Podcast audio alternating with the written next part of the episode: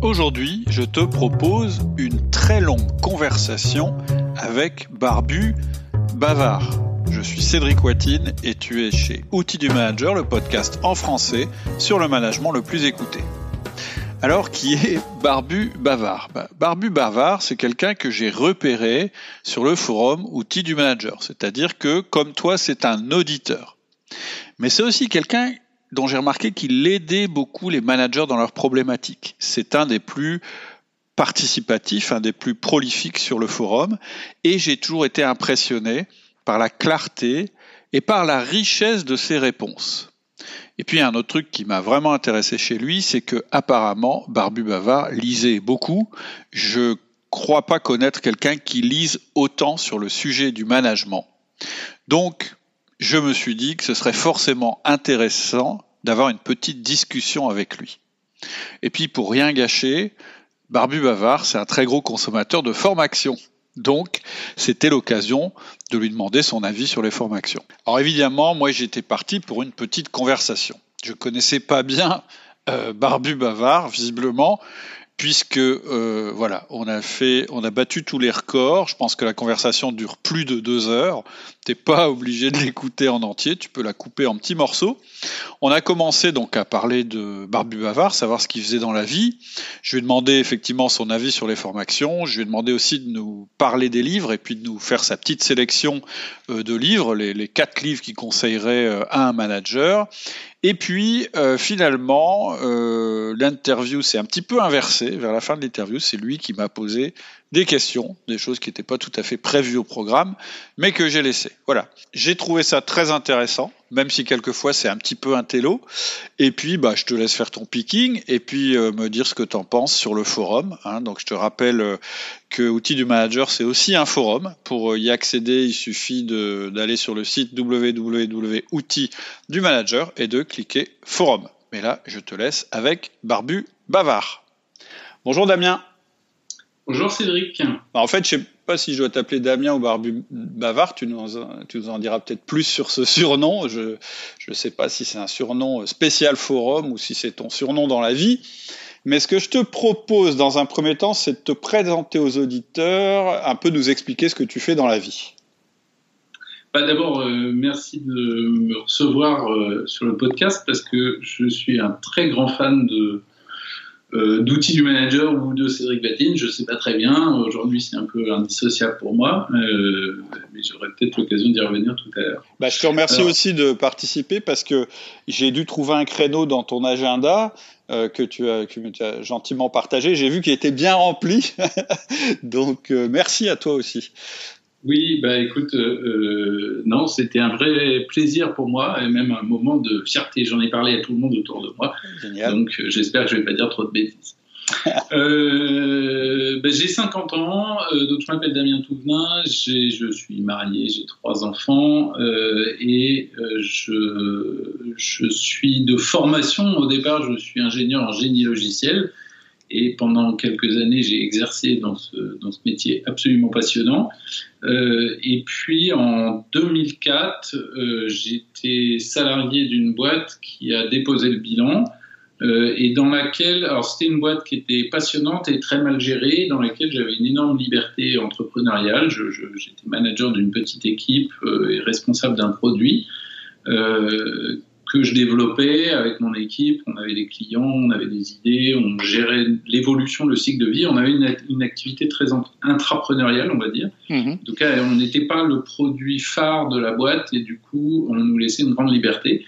Et quand cette, euh, quand cette boîte a coulé, euh, bah, tous les autres jobs qu'on me proposait étaient un peu sans saveur ni odeur, mmh. à me retrouver à exécuter les idées des autres. Et du coup, euh, du coup, bah, j'ai un de mes anciens clients qui m'a rappelé en disant Écoute, Damien, on aimait bien euh, votre produit, on aimait bien travailler avec toi et ton équipe. Alors, votre boîte euh, et votre patron n'était pas un très bon gestionnaire, il avait laissé des énormes ardoises à tout le monde, y compris aux clients. Mmh. Mais, euh, mais euh, est-ce que vous voudriez pas euh, remonter une boîte et continuer à travailler avec nous? Et donc, on a démarré. Alors, j'ai rappelé mon équipe la plupart étaient un peu rincés par parce que une liquidation ça se passe en plusieurs temps c'est c'est lourd, c'est pénible pour tout le monde, ça laisse euh, un peu des traces. Donc tout le monde n'avait pas forcément envie de repartir dans une aventure, mais euh, Ludovic, qui est donc euh, mon cofondateur, moi j'en suis, et on a monté notre structure comme ça début 2004 avec absolument aucun projet d'autre. On avait un client qui avait un projet à nous confier. On n'avait aucune vision, aucune stratégie, aucun plan, rien du tout. Mhm. On s'était dit, on va déjà faire ça, on verra ensuite. Et puis, euh, l'entreprise a évolué. On a fait euh, d'abord. Euh, alors, nous, on était des experts du développement de logiciels en méthode agile. et puis, vers 2000 neuf, on a commencé à faire aussi de l'accompagnement sur les méthodes agiles pour d'autres boîtes qui faisaient du développement de logiciels. Et puis à partir de 2012-2013, c'est devenu l'activité principale. Et aujourd'hui, ben, Good, c'est euh, une quarantaine de personnes à Paris, à Lyon et à Sophia Antipolis. Ah ouais, et, euh, et on fait de l'accompagnement des transformations d'entreprises. Euh, euh, à partir de l'agilité ou avec l'agilité, ça dépend. Parfois c'est l'objet de la transformation même, parfois c'est le, le moyen pour exercer des, transformations complexes. D'accord. Et donc le nom de la boîte c'est Good. Good avec trois O. Avec trois O. Hein, et, un point d'exclamation à la fin, c'est un espèce de genre de cri euh, d'énergie ou d'enthousiasme euh, comme ça. D'accord. Et ce qui, est, ce qui est un nom qu'on avait choisi un petit peu Bon, il y a eu toute une histoire anecdote autour de comment on a trouvé ce nom-là. On cherchait plein de noms et on arrivait à que des noms composés, mais il y avait des goûts de quelque chose dedans. Donc à un moment, on s'est dit, bah, pourquoi on prend pas juste good et, en fait, euh, c'est assez rigolo parce que euh, très souvent, on fait des réunions avec des clients et autres, et à la fin, pour dire qu'ils sont tous d'accord, ils disent Bon, bah, je crois qu'on est good. Et chaque fois, je leur dis J'adore quand vous dites ça. pour ça, tu dis tu as 40 collaborateurs, mais en fait, la plupart, ce sont des clients qui te disent qu'on est, on est good. Euh, bah, euh, c'est une bonne idée. Je devrais les compter dedans, comme ça, bah ça serait un peu plus impressionnant. Non, là, c'est 40 salariés. Bon, bon bah, c'est génial, c'est génial. Et alors, euh, Barbu Bavard À Barbu Bavard, ben, c'est au départ, c'est un espèce de petite blague interne dans l'entreprise. j'avais un de mes salariés qui, sur le forum interne, m'appelait bébé. lui, il aimait bien m'appeler bébé comme Big Boss. C'était son truc. Euh, et, et, quelqu'un d'autre a fait la remarque, et notamment Ludovic, qui est mon cofondateur, avait l'habitude de dire que j'étais le, le Fidel Castro du PowerPoint. Tu sais, Fidel Castro avait la réputation de pouvoir faire des discours fleuves de 7 ou 11 heures. Et à Damien, on lui met une slide de PowerPoint qui peut tenir 3 heures. Et donc, euh, le bébé est devenu barbu, bavard, et puis euh, ça m'amuse beaucoup. Ça me sert aussi à prévenir les gens en disant attention, je suis bavard, donc interrompez-moi. Vous êtes prévenu? Et puis, euh, et puis c'est devenu le pseudo que j'utilise un peu partout, euh, aussi bien sur les, les, réseaux sociaux de mes clients que sur Instagram ou sur le forum outil du manager. Donc c'est presque un surnom maintenant. Oui, j'ai remarqué que, que, tu avais des facilités à t'exprimer, effectivement. Je pense que les plus longs posts sur le forum, ça doit être les tiens. Euh, j'ai remarqué aussi, d'ailleurs, que c'est ce que je disais en intro, euh, euh, ils étaient très, très intéressants à chaque fois. C'est-à-dire bavard, mais bavard à bon escient, je trouve. Ça, ah ben merci. Mais ah tu sais que j'ai un profil disque très particulier quand j'ai fait euh, le, test disque sur le site euh, la première fois, euh, j'ai relu deux fois le truc pour vérifier, mais en fait, ça colle tellement bien à ma personnalité que ça devait bien être ça. C'est-à-dire que j'ai un profil IC. D'accord. Qui n'est pas très. C'est rare. ce qui n'est pas très courant, mais, mais qui correspond très bien à, mon profil. Et donc, il y a à la fois ce côté très exubérant de, de, quelqu'un qui prend de la place, qui s'intéresse à plein de sujets, qui adore, et en même temps ce besoin, quand je dis quelque chose, d'avoir tout lu, tout vérifié, tout... Mm. Voilà. C'est par exemple pour ça que j'ai acheté pratiquement toutes tes formations, parce que, euh, parce que du coup, ah, parce que je suis ultra fan de ce que tu fais, je vais te raconter après mon parcours en management, mais euh, mais du coup, j'en parle beaucoup à mes clients et à mes collaborateurs. Mmh, mmh, mmh. Et, euh, et, oui, je pense que Good, ça doit être une, la, boîte qui cite le plus Cédric Vatine en France, puisque comme nous on fait du consulting, nos consultants passent leur temps à parler de l'outil oh, chez les clients, parce qu'on a, on a complètement construit euh, notre, notre euh, vision de ce que peut être une entreprise agile en s'appuyant entre autres euh, sur tes représentations du management. Hmm. Non, non, mais c'est sûr ce que tu dis, ça se sent très fort. Il y a cet enthousiasme euh, et cette volonté de promouvoir ce qui est bien, on le sent sur la manière dont tu parles des livres, des formations, etc. Mais en étayant euh, beaucoup ton discours, effectivement, ça c'est une caractéristique. Donc pour ceux qui connaissent pas le disque, un I c'est influent, donc c'est quelqu'un qui est euh, voilà, qui, aime bien que ça bouge, qui aime bien, qui est très enthousiaste, qui donne beaucoup d'énergie, etc. Et consciencieux, c'est quelqu'un qui est très construit, très logique, euh, qui est aussi quelqu'un qui construit des règles, qui suit des règles, etc. Donc c'est assez rare d'avoir les deux profils en même temps. C'est, ça existe, on en a trouvé un, donc qui s'appelle Barbu Baba. non, non, il y en a plus que ça, mais les profils croisés comme ça, effectivement, c'est assez rare. Alors du coup, ça, ça a quand même comme, comme défaut que j'ai une grosse tendance à la procrastination de perfectionnisme. Ouais. C'est-à-dire que euh, ben, quand je dois produire quelque chose qui va être écrit ou publié, euh, il faut absolument que ce soit super étayé et, euh, et, du coup et puis alors mon côté mon côté i de curieux fait que je fais marabout bout de ficelle celle de cheval et donc quand je mets le doigt dans un sujet je vais me retrouver à lire 50 bouquins sur le sujet et je peux pas avoir publié avant d'avoir fini de lire les 50 bouquins pour être sûr que j'ai fait le tour et que c'est complet. Du coup, ça a un peu de mal à sortir parfois. Et, Bon, d'ailleurs, j'en profite hein, parce que j'adore lire les bouquins. Il y en a un qui m'a beaucoup aidé sur le sujet. Il s'appelle The Now, euh, The Now Habit de Neil Flore, euh, qui est sur la procrastination et qui, euh, qui m'a beaucoup aidé parce qu'il montre euh, justement les mécanismes sous-jacents de la procrastination et comment éviter de tomber dedans et surtout comment éviter de se faire pousser dedans par son entourage. Et donc il m'a permis d'éduquer mes associés par exemple à comment s'y prendre pour éviter de me renforcer encore plus. C'est-à-dire, typiquement, quelqu'un comme moi, plus tu lui dis que c'est euh, stratégique, important et qu'il n'y a que moi qui peux le faire, plus, ça renforce le, côté perfectionniste et moins ça sort. Oui, ouais, d'accord. Ouais, c'est intéressant.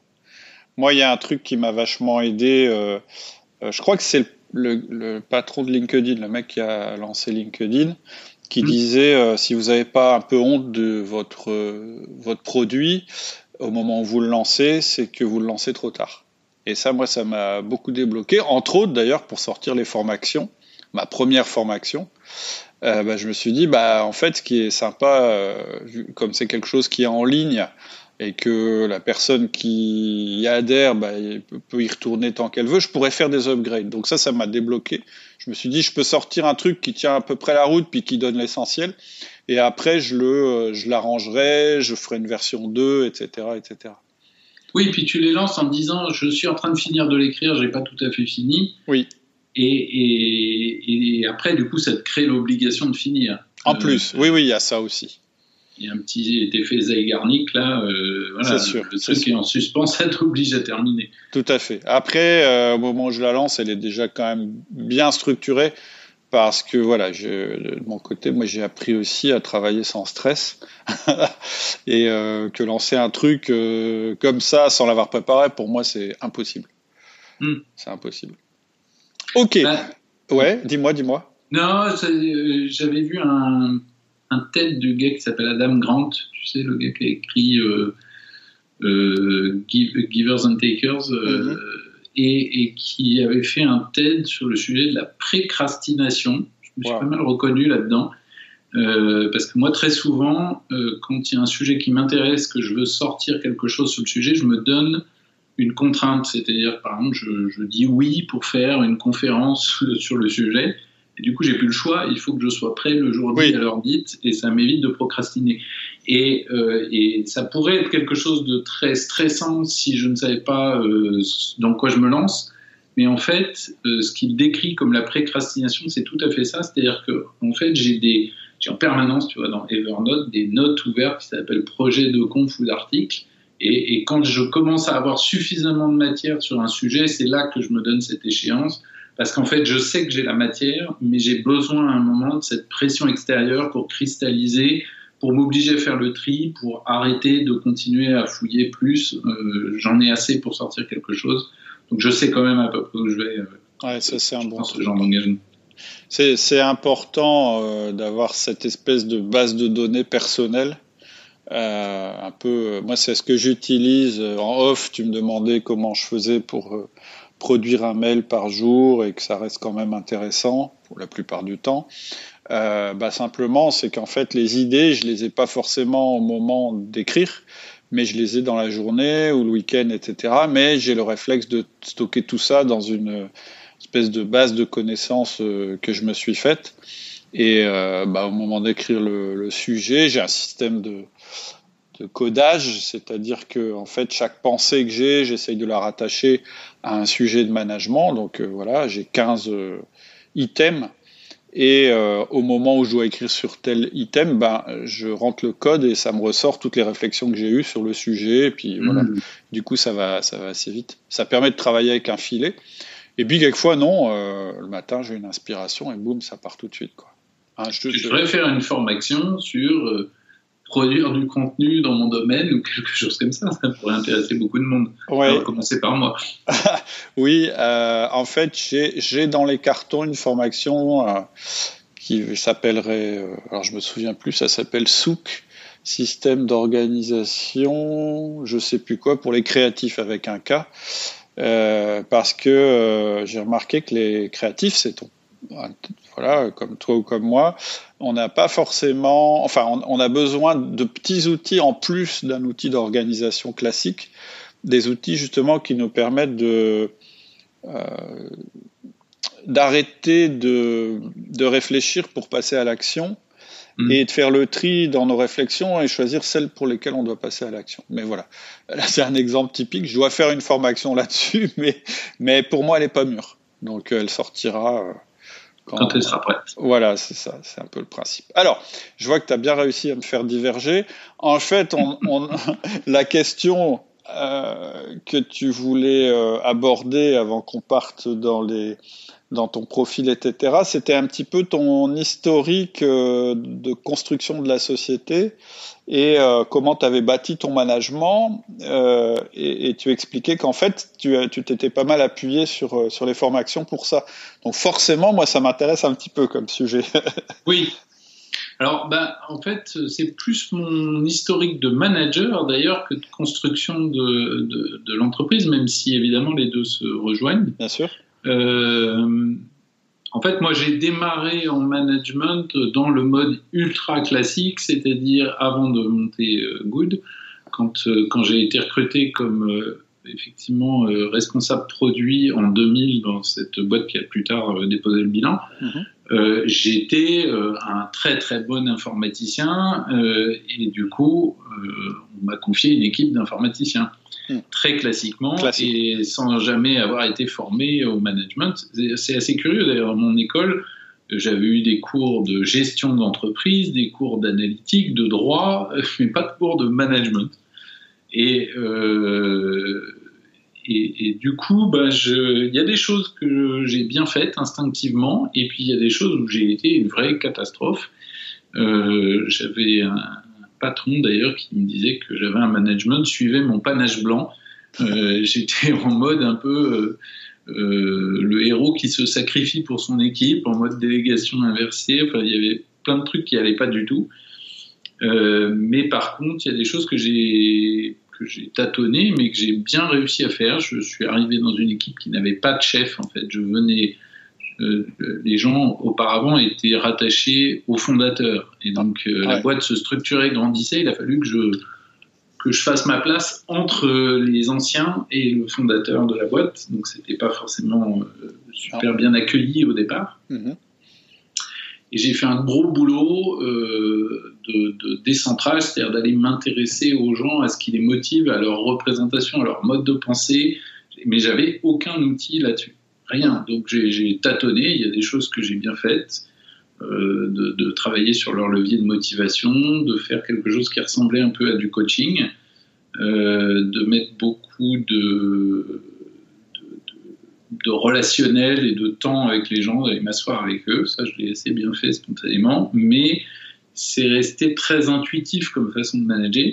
Mhm. Et quand on a créé Good, alors quand on a créé Good, on a créé à deux euh, avec Ludovic, puis après on a recruté euh, Nicolas qui est toujours là, et puis, et puis trois ans après, quatre ans après, 2004, on était une quinzaine, on est arrivé un peu à une limite de, de ce qu'on pouvait arriver à faire de façon très informelle et très intuitive. Euh, et là, la première chose qui a commencé à m'aider, ça a été le CJD. Moi, je, suis. Le centre des jeunes dirigeants.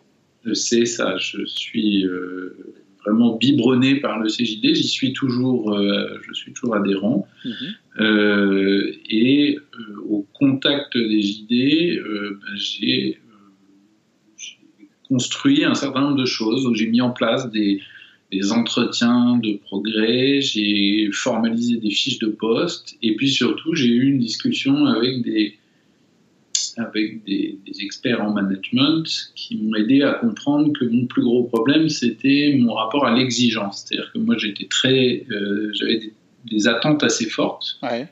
Et comme je les exprimais pas, mais que derrière ça, du coup, j'étais pas forcément content, ou je les avais pas bien exprimés, mais je me disais que ben, je pouvais pas prendre les gens en traite et venir leur reprocher un truc que je leur avais pas dit avant. Hmm. Du coup, je bouillais dans mon coin, euh, j'osais pas trop euh, leur dire, mais du coup, ça se voyait quand même. Enfin, ça créait des tensions, des malaises ou de l'évitement, ou euh, du coup, je reprenais les choses ou je les déléguais pas. Bref, ça a été assez compliqué. Et du coup, quand je suis tombé sur ton podcast, je crois que ça devait être en 2012 ou 2013, je ne sais plus très bien. Et du coup, j'ai rembobiné, j'ai tout écouté depuis le début, les tout premiers avec Laurie, euh, qui devait être enregistré en Skype. On entendait la sonnerie du téléphone ou la porte de la salle de réunion qui se ferme. C'était assez rigolo. Le, le, son des premiers était quand même. Euh, Pas terrible. En fait, on, on les enregistrait, on était dans la même pièce mais sans micro et justement euh, directement sur un ordinateur. Et euh, dans mes anciens bâtiments où franchement l'isolation euh, laissait à désirer, et on entendait tout quoi. On entendait les chariots, les vateurs, la, grande porte qui s'ouvrait, etc., etc. Effectivement. Ouais, c'est ça. C'était assez drôle. Mais genre, en même temps, ça donnait vraiment une, un caractère de tu vois, de, de, terrain et de réalité euh, à ce que tu racontais. Quoi, c'était pas un consultant qui fait des trucs euh, euh, pour vendre sa sauce. C'était vraiment un chef d'entreprise qui partage, qui partage ses propres apprentissages et du coup, c'était ultra convaincant. Et, là, du coup, moi, j'ai vu la lumière. tu vois, j'ai remodélisé depuis euh, ce, que, ce que tu racontes. Je, présente ça quand je l'explique à mes collaborateurs ou à mes clients comme étant l'escalier du management et en mhm. disant, ben, l'aboutissement, c'est l'autonomie. Mais l'autonomie, c'est un résultat auquel on arrive en haut d'un escalier et il faut construire l'escalier marche après marche. Quoi. Mhm. Et, euh, et, la première marche, euh, en fait, pour arriver à l'autonomie, il faut que les gens euh, soient compétents. Alors, moi, j'ai rajouté quelque chose entre temps. J'ai modélisé un truc que j'appelle l'autonomie SVP. Il faut que les gens soient sachants, voulant et pouvant être euh, autonomes. Ah C'est-à-dire qu'il faut qu'ils comprennent ce qu'on attend d'eux, qu'ils sachent le faire, qu'ils aient envie de le faire et qu'ils aient les moyens de le faire, c'est-à-dire à la fois euh, l'accès à l'information, le temps, les capacités, etc. Et, tout le boulot du management, c'est d'emmener les gens vers l'autonomie SVP, c'est-à-dire de euh, construire, euh, de construire le socle qui va permettre euh, aux, gens d'être en capacité de prendre des responsabilités et donc d'aller chercher leur levier de motivation, d'aller chercher leur levier de compétences ou de les aider à trouver leur propre levier de compétences, d'amener de la clarté sur ce qui fait, ce qui est recherché ou pas, et qualitativement et à la fois dans la direction. Euh, et que tout ça, ça se construit effectivement euh, en prenant du temps, en s'asseyant avec les gens, en apprenant à les connaître, parce qu'on ne peut pas euh, ouvrir le cerveau de son collaborateur et lui télécharger de la motivation dedans. donc on est obligé de partir de ce qui est lui son facteur de motivation et d'aller chercher en quoi ce qu'on a besoin d'être fait peut être source pour lui d'épanouissement, l'aider à le voir ou l'aider à le trouver.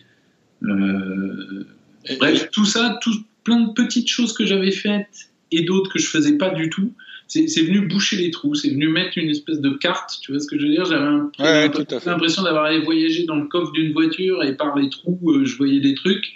Et puis là, d'un coup, j'avais euh, le coffre qui s'ouvre et je vois l'ensemble du paysage. Tu vois typiquement dans ce que tu dis, euh, le fait que tu n'exprimais pas tes attentes ou que tu savais pas les exprimer, mais que finalement tu essayais de les faire ressentir sans les exprimer, c'est assez fréquent hein. euh, en management. C'est ce qui fait qu'un un patron peut être déçu par ses collaborateurs sans jamais leur dire ou leur faire ressentir, etc.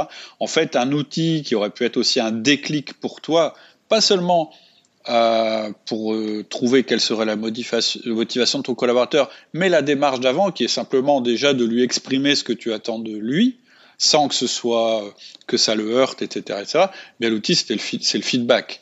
C'est-à-dire mm. qu'il y a un, outil vraiment qui débloque beaucoup de tempéraments comme celui que tu décrivais, c'est le feedback. C'est-à-dire tout d'un coup, comment je fais pour faire des, je vais mettre des guillemets parce que c'est un terme que j'aime pas, mais comment je fais pour faire des reproches à mes collaborateurs sans que ce soit une crise pour moi et pour eux?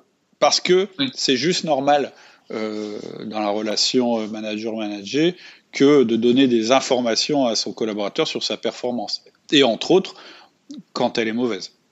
Oui, moi je crois que le truc qui m'a... Euh, parce que le feedback intellectuellement, c'est quelque chose que je connaissais. Mmh. Euh, mais il me manquait, euh, il me manquait une chose essentielle, c'est en fait l'idée euh, de qui est dans tes principes, qui est de, substituer la fréquence à la puissance. Oui, c'est ça. et en fait, du coup, qu'est-ce qui se passait? Bah, Comme beaucoup de gens, j'imagine, je faisais un feedback quand vraiment c'était devenu insupportable, et du coup, c'était plus un feedback, c'était un reproche. Ouais. Et, ça marchait pas. Ça marche pas du tout, c'est clair. Ça marche pas du tout. Et, c'était, je me souviens encore, je me vois en train de, de, te dire, je me vois en train de conduire pour aller en Bretagne. J'avais 6 heures de bagnole et euh, du coup, j'avais, euh, j'ai dû écouter, euh, je sais pas, 30 ou 40 épisodes d'affilée cette fois-là. Et je me revois encore en, train de t'entendre expliquer avec Laurie que c'était un peu comme de tenir le guidon du vélo ou le volant de la voiture et j'étais au volant, mmh. avec cette idée que tu fais des tout petits mouvements presque imperceptibles de, correction de trajectoire, mmh. euh, au lieu de donner des grands coups de, barre à droite à gauche euh, qui t'enverraient tout droit dans le décor. Et là, d'un seul coup, c'était tellement ce que moi je vivais. Euh, ça m'a durablement marqué. Donc il me manquait vraiment ce sujet-là. Après, quelques années plus tard, euh, il y a un bouquin qui m'a beaucoup aidé aussi, c'est Crucial Conversations. Là, tu avais reçu la personne euh, qui, a, qui a fait les traductions en français il y a quelques temps. Euh, parce que moi, j'avais lu plein de trucs tu sais, sur le, la, CNV, et en fait, je trouve que les bouquins de Marshall Rosenberg ou de, de Thomas Dansbourg, et ils sont très, enfin, c'est très difficile, je trouve, d'appliquer la CNV. CNV, c'est la communication non violente. C'est ça. Euh, et, je trouve ça extrêmement difficile et j'ai vu beaucoup de dérives de, mon besoin, c'est de te dire que tu m'emmerdes. c'est ça. Et donc, euh, donc je, m'en tenais un peu éloigné quand même. Et Crucial Conversations a un côté très américain, donc très pragmatique, euh, un peu technique, mais du coup, y a plein quand même de techniques. Moi, la façon dont je l'ai reformulé, c'est un copain qui m'avait donné la formule, c'est l'art d'avoir des conversations difficiles avec des gens qu'on aime bien. Parce que c'est ça le cœur du problème. Hmm. Euh, quand c'est quelqu'un euh, qui t'est totalement indifférent, c'est très facile de faire un feedback. Euh, le problème, c'est quand effectivement c'est quelqu'un que t'aimes bien et que tu as peur qu'il le comprenne mal, qu'il se vexe, etc. Ça nuise à la relation. Oui, c'est ça. Mm. Et Crucial Conversations est, très centré sur euh, des aspects techniques de façon de formuler, du, genre euh, je voudrais te dire un truc, mais j'ai peur que euh, tu surréagisses. Donc quand je te dis ça, mon propos c'est pas ça, mais machin, et, qui permet de aussi de déminer un peu la conversation quand, euh, quand on fait un feedback euh, très simple sur la quantité du boulot, ça, effectivement, avec quelques années de pratique, ça devient assez simple. Euh, et puis on apprend aussi à. Plus on le fait souvent et sur des boucles courtes, plus le, sujet, enfin c'est très proche d'ailleurs de la logique d'agilité, hein, c'est-à-dire que plus on fait des petits pas, plus les corrections à faire sont petites et donc inoffensives pour la relation. en revanche, parfois on a besoin aussi de faire des feedbacks à quelqu'un sur son comportement et sur des choses qui touchent un peu à sa personnalité et à la façon dont, son comportement nuit à l'équipe et ça devient des sujets un peu plus difficiles à aborder. Euh, et qui deviennent des, freins à la relation et du coup au management si on ne sait pas les, traiter. Euh. Alors que souvent ce sont les conseils les plus importants et les plus utiles. Mais effectivement, euh, tu le dis, hein, on va jamais parler de la personnalité de la personne, on va toujours parler de ses actes et des conséquences de ses actes. Et c'est une manière de lui dire, de lui faire confiance que de lui dire, mais je sais que tu peux changer tes actes. J'ai pas de doute là-dessus. Juste, moi, je, en tant que manager, euh, je dois te mettre le doigt sur les conséquences de tes actes pour que tu puisses le faire. Oui, mais plus c'est des gens que tu aimes bien, plus ça devient difficile. Oui, bien sûr. Bah, de toute façon, l'outil feedback au départ, hein, c'est ce que j'entends, c'est qu'il n'est pas naturel. Euh, et en fait, il n'est pas naturel tant que tu ne l'as pas pratiqué, euh, je dirais, euh, pendant quelques semaines. Une fois que tu l'as pratiqué pendant quelques semaines, il devient naturel. Donc en fait, enfin, il devient facile à utiliser. Dans la formation, le, le manager essentiel, c'est probablement le module qui est le plus apprécié par les par les élèves parce que justement, euh, je prends beaucoup de temps pour les aider à préparer, pour euh, à, préparer le feedback. Ils font mm. ça d'abord euh, tout seuls, ils l'écrivent, etc., etc. Ce qui permet en fait au moment de, le, de, de faire son premier feedback d'être assez euh, détendu et à l'aise parce qu'on a répété euh, un petit peu en labo ce qu'on allait dire et on sait déjà comment on va réagir si jamais ça se passait pas bien ou si jamais le collaborateur réagissait de telle ou telle manière. Et euh, voilà. Et, mais, mais tout ça, en fait, tu peux pas trop le faire. C'est très difficile de le faire passer à travers un podcast. Oui. Il bah, euh, y, a, y, a, des choses qu'il faut euh, éprouver. Oui. faut faire. Bah, d'ailleurs, c'est ce que j'avais.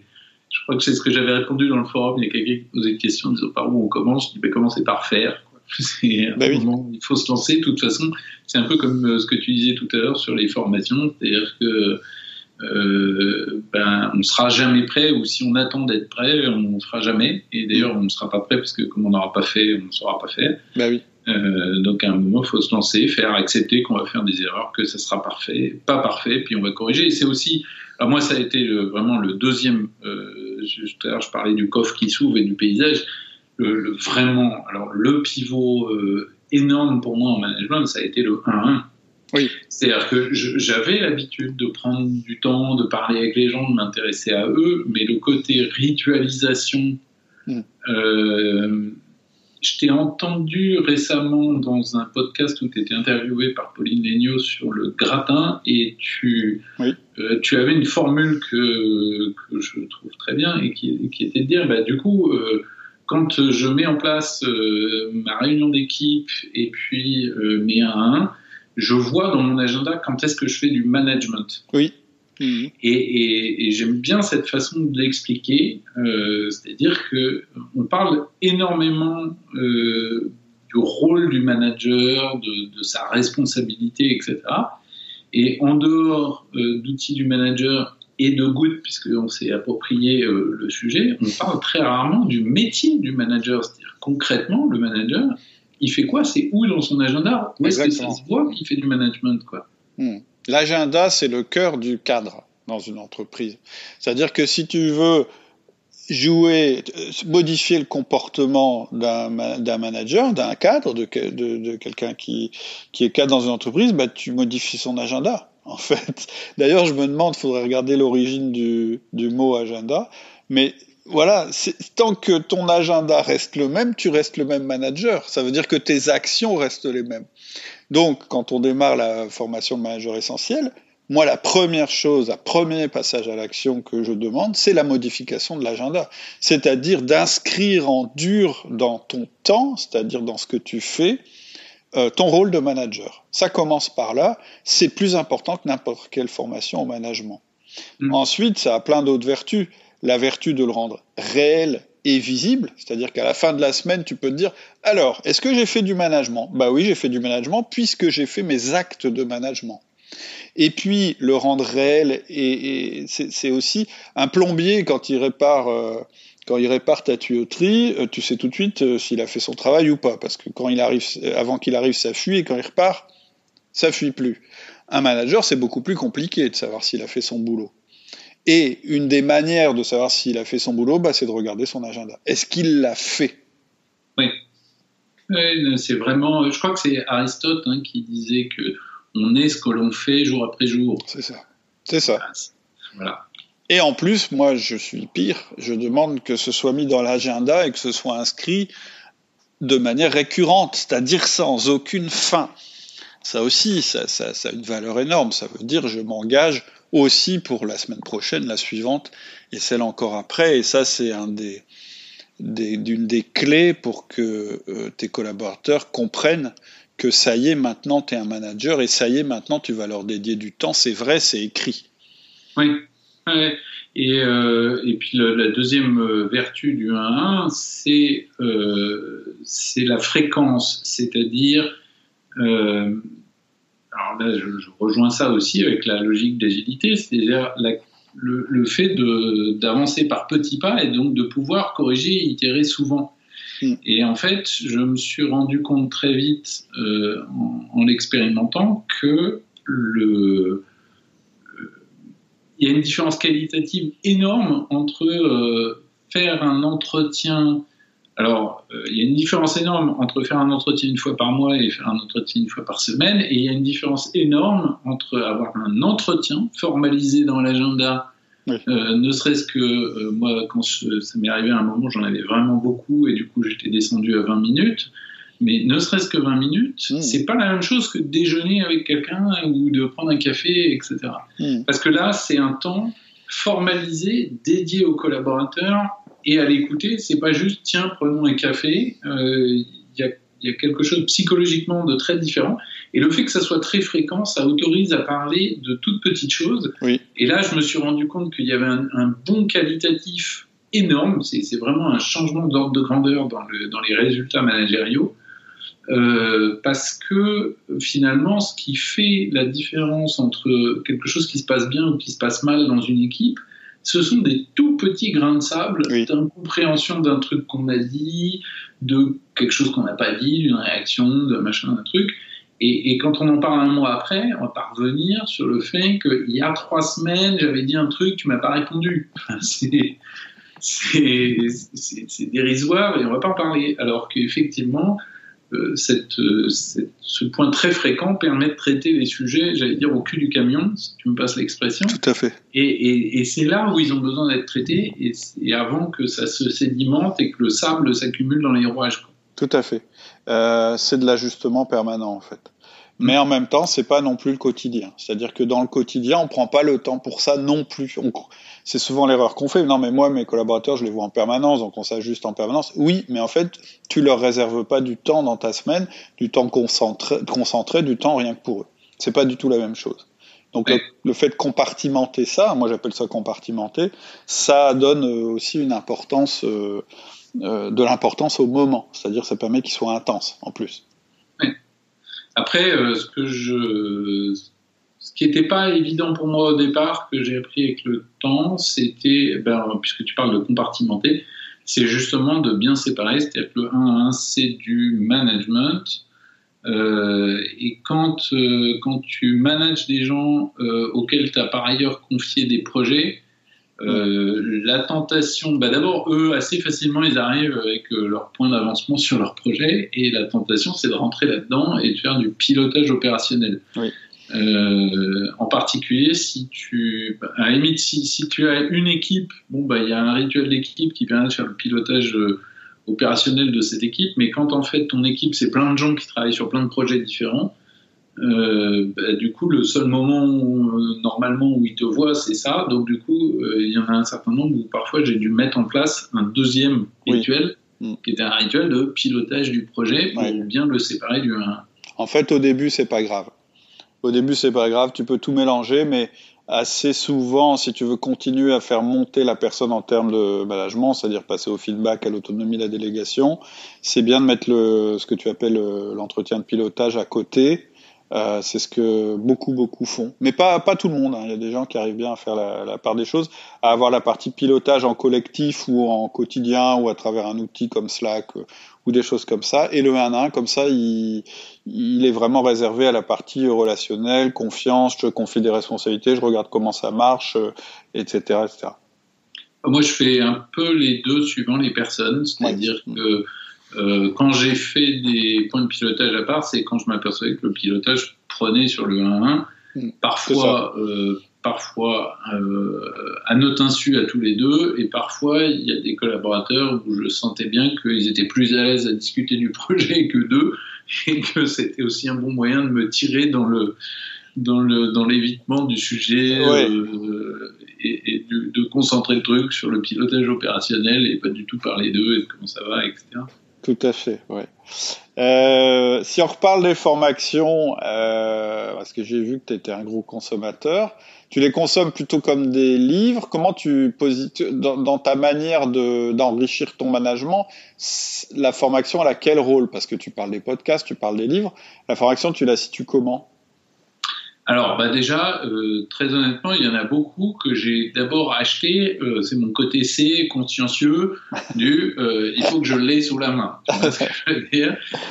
alors qu'il y en a un certain nombre où, en ayant écouté tous les podcasts depuis le début, je me disais bon, a priori, je sais déjà ce qu'il y a dedans. Ouais.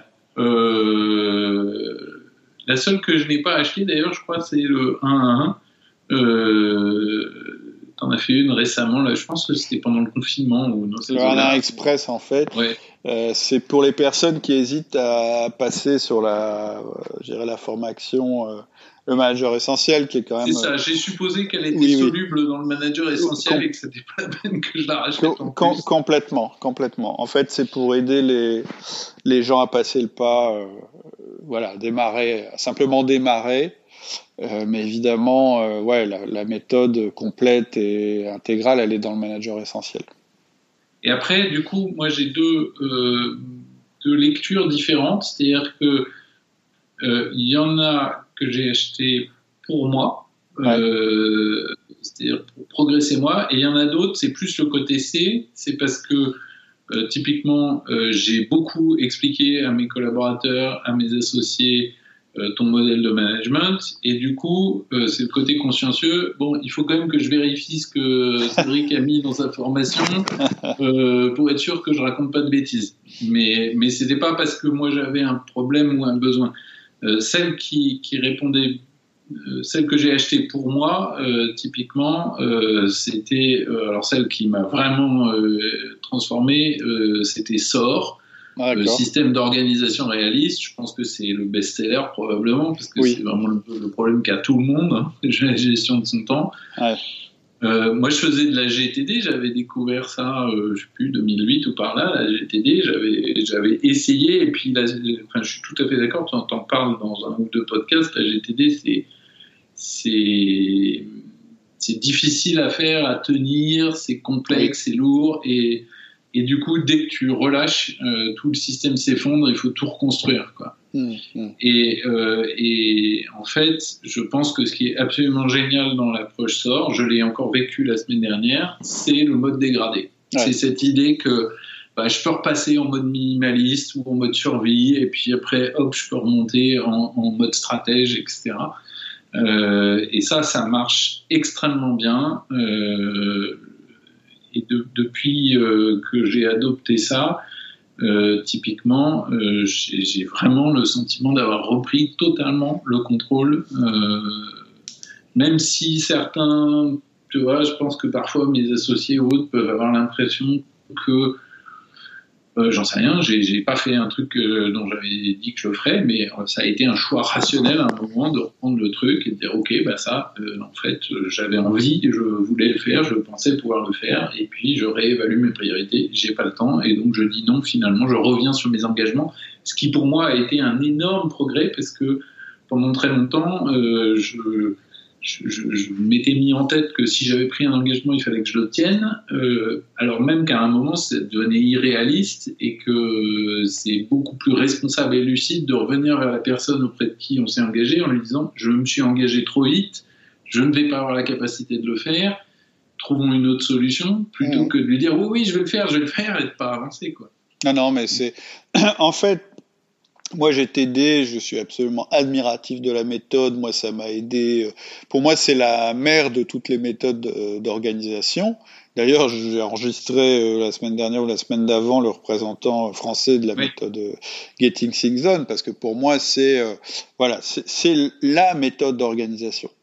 Ensuite, effectivement, dans le contexte de l'entreprise et de plus en plus, mon expérience, c'était euh, que bah, j'y arrivais pas. Quoi. Clairement, j'y arrivais pas. J'étais en échec en permanence.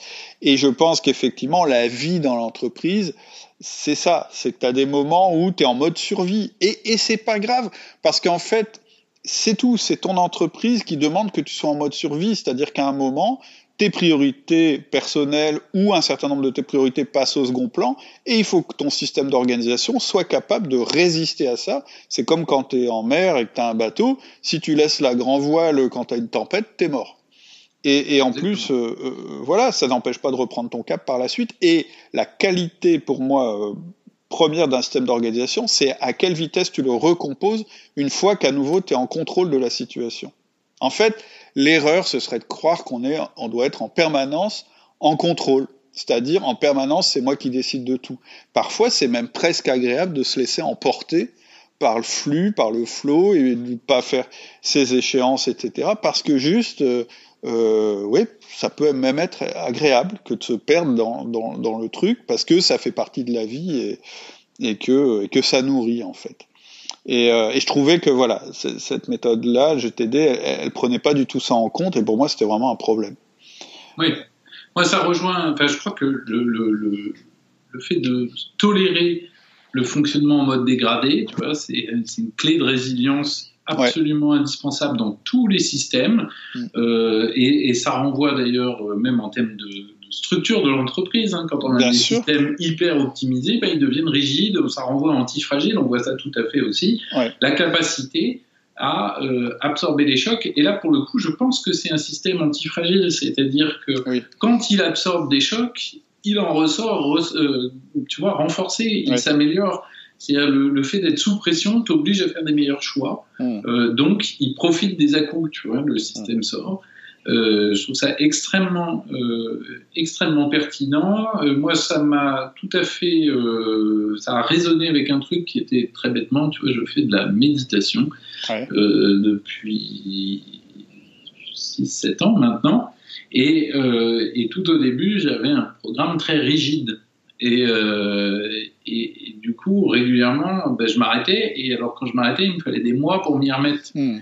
Et le jour où je me suis dit, en fait, ce qui est plus important, c'est de faire tous les jours. Et puis, quand je suis vraiment très pressé, je fais que trois minutes. Hmm. Mais du coup, j'ai fait. Mm. Euh, et puis en fait, bah, du coup, quand j'ai fait trois minutes dans la journée, bah, un autre moment de la journée, je retrouve cinq minutes, et puis etc. Et puis à la hmm. fin de la journée, j'ai quand même fait mes 15 ou mes 20 minutes si je, si je le souhaite, si j'en éprouve le besoin. Mais de toute façon, j'ancre le fait que je le fais tous les jours, que c'est comme se laver les dents et, et, ça, je l'ai transposé. Après, j'ai eu un collègue qui. Essayé de me mettre au sport et j'ai un collègue qui m'a dit Mais arrête d'essayer de faire des entraînements intensifs. Essaye d'abord de faire euh, trois fois par semaine 15 minutes. Puis quand tu tiendras tes trois fois, euh, trois fois 15 minutes par semaine, bah, tu feras trois fois 20. Puis après, trois fois 35, euh, trois fois 25, 30, etc. Et puis, je, je, fais ça. Et hier, il faisait un froid glacial en région parisienne. Bon, bah, euh, j'ai été courir que 20 minutes parce qu'il faisait un froid glacial et c'est pas grave et c'est pas la fin de mon système et c'est pas un échec, tu vois ce que je veux dire? Hmm. Et ça, j'en parle. Vraie, euh, et pareil pour les 1-1, je pense qu'il y a une vraie logique à essayer de tenir le rythme. Euh, Tout à fait, absolument. Il y a, aussi ce système dans le manager essentiel, c'est-à-dire que tu, construis un escalier, j'aime bien ton image de l'escalier que tu as dit tout à l'heure, et la, la première marche de l'escalier, c'est le 1 à 1, et c'est celle que tu dois jamais enlever, en fait. C'est-à-dire que tu peux arrêter de faire des feedbacks, tu peux arrêter le coaching et la délégation pendant un moment. Du moment que tu conserves les 1 à 1, ta structure tient. Et à partir du moment où ta structure a tenu, au moment où c'est à nouveau calme et tu récupères du temps, bah, tu remets tout en place et ça fonctionne. Euh, et, et, ce que tu dis aussi à propos du sport, c'est aussi le principe de la routine. C'est-à-dire que euh, ça, ça c'est pas la formation SOR, c'est la formation euh, système de progression réaliste, je crois, où je, je, dis bah faut que tu aies tes routines minimales et, et, et, des routines en plus, mais du moment que tu fais tes routines minimales, tu es sauvé, tu as avancé sur tes projets. Ouais, peut-être tu seras pas exactement euh, avec le niveau qualitatif ou exactement à la date qui était prévue, mais tu auras avancé. Et en fait, c'est le fait de jamais s'arrêter qui fait qu'on réussit, hein, avant tout. C'est ça. Il y a, euh, il y a un bouquin sur le sujet l'effet cumulé euh, de Compound Effect euh, qui, bon, mais pas, il se résume sur un post-it quand même, hein, mais mais, l'idée centrale, c'est quand même ça, c'est que euh, effectivement, c'est la puissance de quelque chose que tu maintiens jour après jour euh, et, que tu n'arrêtes jamais. Mm. Euh, c'est-à-dire que si tu si tu améliores, attends, je vais faire le calcul vite fait. Vais pas y arriver. Bon, c'est pas grave. c'est les effets cumulés de des formules financières où tu mets 100 balles par mois et dans 30 ans, tu es millionnaire. C'est pareil. Ça. Euh, si tu améliores euh, typiquement, je sais pas quoi, le, euh, la performance de ton système commercial de 1% par semaine, c'est-à-dire que chaque, pour chaque semaine, tu gagnes 1% de plus de, de, de contacts ou, tu améliores tes prix de 1%, à la fin de l'année, tu as fait 1,7%. Mmh, euh, tu as, fait 70% de croissance à la fin de l'année. Mmh, mmh. C'est 1% par semaine, 50 semaines dans l'année. Donc euh, voilà, il y, a vraiment cette idée, euh, plutôt que d'avoir des espèces de grands bonds, d'avoir une espèce de. un peu comme la mer qui grignote la falaise. Tu vois. Ouais, c'est ça. Et. Donc ouais, je, suis, je confirme, hein, SOR, système d'organisation réaliste, c'est le best-seller en termes de nombre euh, d'inscrits. Et euh, c'est intéressant d'ailleurs parce que c'est plus un système d'organisation qu'un système de management des personnes. Mais on voit bien le lien euh, qu'il y a entre les deux, c'est-à-dire que bah, il faut que toi que tu sois un minimum organisé pour prétendre manager des personnes dans, ton équipe. Et ça peut être la première marche euh, vers la mise en place de ton 1-1. Puisqu'à partir du moment où tu sais mettre des priorités, tu sais qu'il faut un système minimal de survie, etc., bah, tu es assez près dans ta tête pour faire la même chose au niveau de ton management. Oui. Après, donc, il y a, euh, euh, pour moi, le, le, le, rebond direct vers l'entreprise du SOR, c'était le, le, management par objectif en trois temps, ouais. le MPO 3T, mmh. euh, qui Ouais, ça me paraissait presque une, espèce de, projection, tu vois, collective euh, euh, du SOR. Enfin, je trouvais qu'il y avait beaucoup de, similitudes. Mm-hmm. Euh, le SPR, tu viens d'en parler, le système de progression. voilà. Et puis celle que j'ai que j'ai consommée récemment, j'avais acheté il y a longtemps, mais je l'ai consommée récemment parce que c'est un vrai sujet d'actualité pour moi. C'est celle qui s'appelle exécution sans faille. Ah oui. Euh, et ce que j'ai trouvé euh, très intéressant, euh, c'est marrant parce que je, je me rappelais plus très bien quelle était la présentation ou le pitch quand je l'avais acheté.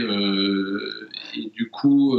Alors, alors, je vais te dire, je pense que mon pitch est mauvais parce que pour moi, c'est une formation essentielle. Enfin, elles sont toutes, mais celle-là, elle m'a bien plu. J'étais assez content. Et en fait, c'est vraiment pas la plus, celle qui a eu le plus grand succès. Donc, faut absolument que j'aille voir un petit peu ma page de présentation parce que je pense qu'elle rend pas justice euh, à la formation. Donc, ça m'intéresse vraiment de savoir ce que ça t'a apporté, euh, c'est-à-dire euh, ce que tu en as retiré. Ben, pour moi, alors, je, vais la mettre très concrètement en pratique à partir de janvier, puisqu'en fait, on prépare un gros un gros virage stratégique de l'entreprise. Donc, du coup, on est le sujet était vraiment critique, tu vois. Mmh, mmh, mmh. Et en fait, euh, en la faisant, ce que j'ai compris, c'est que euh, l'exécution sans faille, c'était surtout, euh, pour moi, le point de pivot clé dans cette formation, c'était euh, la façon d'aller rechercher les objections avant d'avoir pris la décision. Euh, et ensuite, finalement, de construire l'alignement et la mobilisation sur la mise en œuvre euh, par le traitement des objections. Et je trouve que c'est d'un point de vue systémique extrêmement puissant. Euh, parce que ça, à la fois parce que euh, ben, ça suscite, ça permet l'appropriation d'une décision qui était d'un petit groupe à un grand groupe. Oui, ça c'est la partie décision où j'explique. Oui, et puis ça bonifie euh, finalement euh, la mise en œuvre. Oui. Donc euh, il y a un espèce de deux en un, c'est-à-dire que en allant chercher le collectif sur, l'amélioration du plan, dans le même temps, on crée l'alignement et la mobilisation sur le plan. Oui. et c'est tellement le contraire de ce qu'on fait classiquement, c'est-à-dire qu'on va aller objecter les objections, si je puis dire. Là, on va utiliser les objections pour améliorer les choses.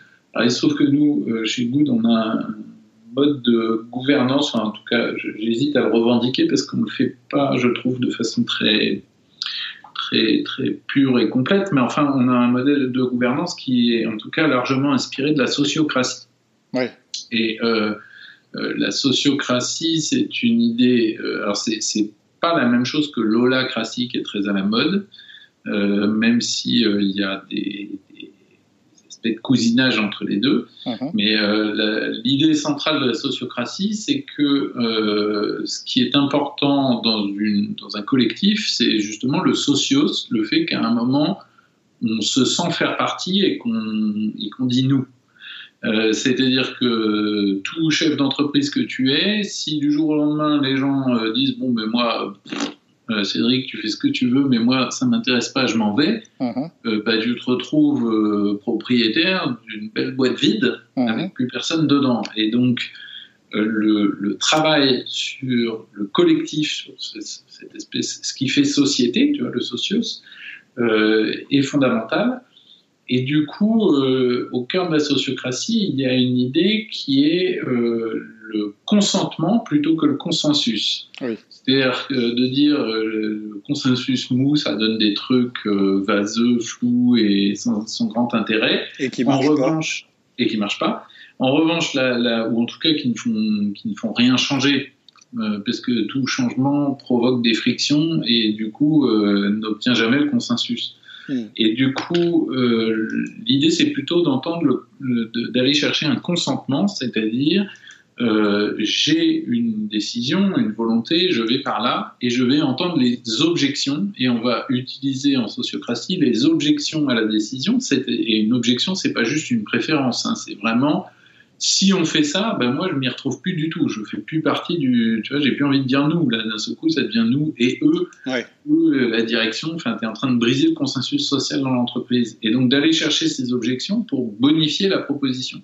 Hmm et dire comment est-ce qu'on garde l'intention la décision, euh, mais qu'on améliore la façon de le faire pour que ce soit euh, acceptable et que les gens consentent à ça. Et, à nouveau, la seule manière, c'est de leur donner un rôle et un passage à l'action. En réalité, dans la phase de décision, on écoute tout le monde, etc. À un moment, tu prends ta décision et donc forcément, tu dis non à d'autres possibilités. Et d'ailleurs, il faut tuer le plan B. Hein, ça sert à rien d'avoir un plan B. Un plan B, ça ne doit pas exister parce que euh, ça sera trop tentant pour les gens qui l'avaient proposé que de continuer à travailler sur le plan B. Mais tu dois quand même récupérer ces gens-là pour qu'ils contribuent à ton plan A, celui que tu as choisi.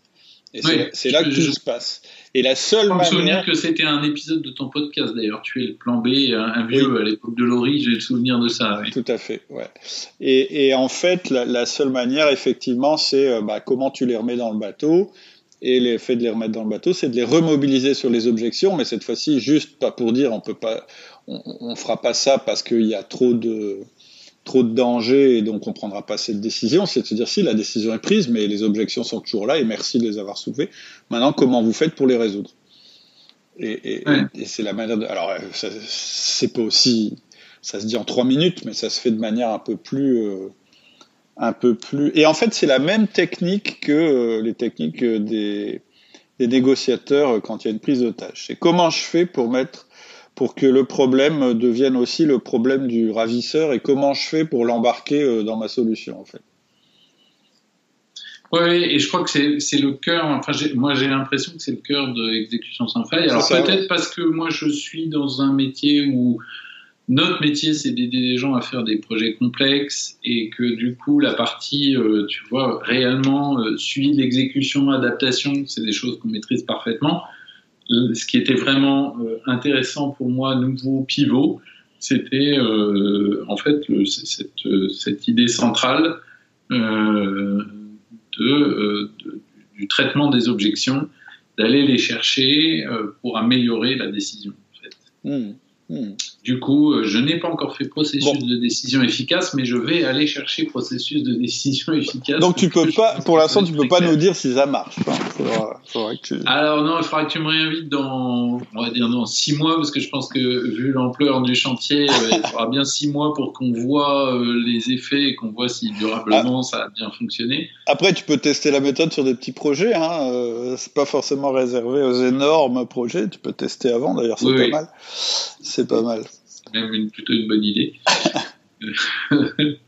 Mais euh, effectivement, comme là, on a un gros pivot euh, stratégique, on a absolument besoin euh, d'être sûr qu'on embarque tout le monde et qu'on et qu'on va savoir l'exécuter, puisque on a une culture d'entreprise où on était assez autonome, mais parfois ça virait un peu à la dispersion. Tu vois, on fait plein de choses, dans son coin, c'est c'est riche, c'est fertile, on crée plein de choses, mais il faut pas, faut, faut qu'il y ait un cap quand même. Voilà. Euh, est-ce que tu veux nous, encore nous parler des formations Moi, j'avais, une autre question, c'était par rapport à tes lectures, parce que tu es un grand lecteur. Ah bah oui, ça j'adore. Alors moi, j'ai toujours adoré lire, et, c'est effectivement un... Alors ça, se, ça vient se croiser avec mon côté consciencieux, évidemment, mais même sans ça, j'ai même pas besoin d'avoir... Euh, d'avoir besoin d'être sûr pour lire. J'adore, euh, je consomme du bouquin toute l'année. Et en plus, ça s'est accéléré depuis qu'il y a Audible, il y a depuis quelques années. Euh, parce que du coup, Audible me permet en plus de lire quand je suis en train de conduire ou quand je suis en train de courir ou quand je suis en train de faire la cuisine. donc, euh... Et donc, donc, tes livres préférés, c'est les livres de cuisine ou bien as des... Alors non, je, en fait, alors d'ailleurs, Audible, je n'utilise que... Euh j'ai une lecture très différente euh, parce que moi je lis vraiment énormément. Euh, et du coup euh, j'ai deux registres de lecture. Il y a les bouquins que je lis pour m'évader, donc des romans que je lis le soir avant de me coucher. Et puis après j'ai les lectures utiles qui sont beaucoup en rapport avec l'univers du boulot ou des relations ou de la psychologie ou du business en général. Et, euh, et que je lis euh, beaucoup plus vite. Alors sur Audible, j'ai trouvé un truc génial. Euh, en fait, il y a quelques années, pardon, j'ai fait une formation sur la lecture rapide ouais. que j'ai trouvé fascinante parce que je me suis rendu compte que quand tu lis un texte en vitesse accélérée, tu le finalement tu le mémorises mieux et tu l'ancres mieux. Et il y a un, quelque chose de très paradoxal, c'est que quand tu lis à une vitesse normale, ton cerveau en quelque sorte s'ennuie et bouche les trous parce que tu lis pas assez vite en, faisant des associations libres et en, et, en divagant. Et puis du coup, tu, tu, perds le fil de ce que tu es en train de lire. Et de temps en temps, tu t'en rends compte, tu es obligé de revenir en arrière, tu sais même pas ce que tu viens de lire. D'accord. Et, et, le fait d'accélérer augmente la concentration. Ça, ah quand tu fais de la lecture papier, tu, juste, c'est des exercices visuels de travail d'accélérer le balayage du texte avec le regard. Mhm. Et, euh, et, du coup, j'ai expérimenté ça sur Audible et ça marche extrêmement bien. C'est-à-dire qu'il euh, y a plein de bouquins qui, si tu les écoutes lus par un acteur qui prend le temps de poser clairement le texte, en fait, tu décroches totalement ce que tu t'ennuies. Et Audible, l'application, elle te permet de régler la vitesse. tu peux mettre fois 1, 1, 1, 2, 1, 3, 1, 4. Alors, tu l'augmentes progressivement.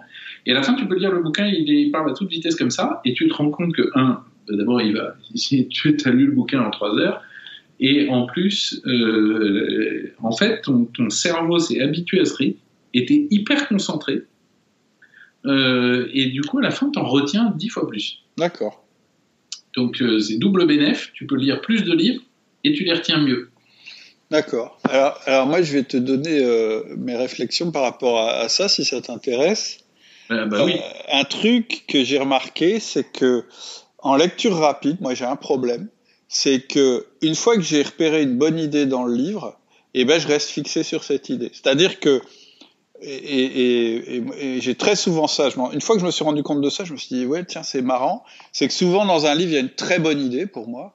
Et du coup, comme je repère cette bonne idée, mon cerveau reste en arrière, reste sur cette idée. Je continue à penser à cette idée, et tout ce que je lis après, quelque part, ça m'impacte pas. Donc, ce que j'ai fait récemment et que je trouve qui marche bien, c'est que, je lis moins de livres, mais je les lis deux fois. C'est-à-dire que j'ai un premier passage très rapide où en fait euh, je regarde tous les titres, etc. Un peu l'équivalent d'une lecture rapide, mais presque encore plus vite. Euh, et ensuite, si ça vaut le coup, c'est-à-dire si je me dis bah ouais tiens il y a des trucs intéressants, là je vais prendre le livre et je vais le lire vraiment. Donc c'est premier mm. premier truc moi qui qui m'a pas mal fait évoluer euh, récemment. Et le deuxième truc c'est que moi quand je lis euh, euh, et je lis de plus en plus sur, sur l'équivalent d'une Kindle, je surligne. Et j'ai trouvé un soft qui s'appelle Readwise. Et en fait, ce soft, il, il, va récupérer tout ce que tu as surligné dans tous les livres que tu as lus. Et chaque, à la fréquence que tu décides, il va te renvoyer par mail des passages pris au hasard ou selon des critères, parce que c'est paramétrable et il va te renvoyer des passages que tu as surlignés, même il y a 5 ans, si tu veux. C'est génial. Ça, Alors ça c'est très très bien. Parce qu'en fait, d'une part, bah, ça te renvoie à ce qui t'a paru important dans le livre, et c'est toi qui mm. l'as choisi, donc c'est d'autant plus intéressant. Mais en plus, ça te les met dans un... En as, par exemple, moi, je, moi j'ai réglé mon truc, j'en reçois tous les jours 5. Bah, tu fais des associations d'idées qui sont assez... Euh, euh, qui peuvent assez, être assez euh, riches parce que souvent c'est comme ça qu'on marche. Euh, il y a une idée qui nous intéresse dans un livre et une autre dans un autre livre, et quand tu mets les deux idées ensemble, ça en fait une très bonne. Quoi. Oui. Donc, euh, Alors, ce que, ce que tu dis sur le fait de, de s'arrêter sur une idée est vrai. Euh, alors, moi, je le traite de deux ou trois façons différentes. en tout cas, j'ai trois modes de lecture. C'est-à-dire que de temps en temps, il y a une idée qui est vraiment, tu sais, pivot. Mm. Ah, ah euh, vraiment le truc. Et dans ces cas-là, je cherche même pas, j'arrête la lecture euh, et je laisse décanter l'idée. Et souvent, du coup, je vais prendre un carnet, euh, soit papier, soit Evernote, et prendre des notes sur non pas ce qu'a dit l'auteur, mais sur tout, tout, ce que ça me provoque comme idée. Mm-hmm. parce que ça vient résonner avec un problème que j'avais, et ça, vient de m'ouvrir une porte, tu vois ce que je veux dire? Et là, ça sert plus à rien parfois, euh, et le plus souvent malheureusement, c'est pas des idées aussi révélatrices que ça, et du coup, euh, il y a simplement des choses intéressantes à noter, et là, euh, c'est exactement la même chose que David Allen en GTD, c'est-à-dire que si tu le notes pas, ton cerveau va y revenir tout le temps et va t'empêcher de te concentrer sur la suite. Et donc l'astuce, là, pour le coup, tout bête, c'est le signer. C'est-à-dire que dans les trucs papier, moi, je lis avec un crayon euh, à papier et du coup, je, soit je corne la page. Alors, mes bouquins sont, désastreux en termes de présentation, ils sont tout, tout cornés et autres. Ou soit j'ai des, euh, des petits euh, marqueurs post-it, ouais, je vois. des petits trucs fluo minuscules là, et du coup, je lis avec ça. Puis je, je tag toutes les pages où il y avait un truc intéressant que j'ai accroché. et après, il y a des bouquins où, pour le coup, mais ils sont beaucoup plus rares, ceux où il y a une vraie. Parce qu'il y a énormément de livres, euh, très honnêtement, il y a deux idées essentielles qui sont ensuite redélayées et réillustrées 40 fois. Quoi. Euh, et parfois, c'est bien qu'elles soient illustrées 40 fois parce que ça permet de montrer la puissance. Euh, je pense à un livre comme le, pouvoir de l'habitude, la fin de Power of Habit, je sais plus comment il s'appelle en français. Euh, de Charles Duhigg. Euh, bon, il n'y a pas, euh, il y, a, une idée centrale sur la structure de mise en place des habitudes, mais le fait qu'il le décline à la fois dans les habitudes d'hygiène, dans les habitudes relationnelles, dans les habitudes de sécurité dans l'entreprise, ça permet de montrer tout le potentiel de cette idée clé.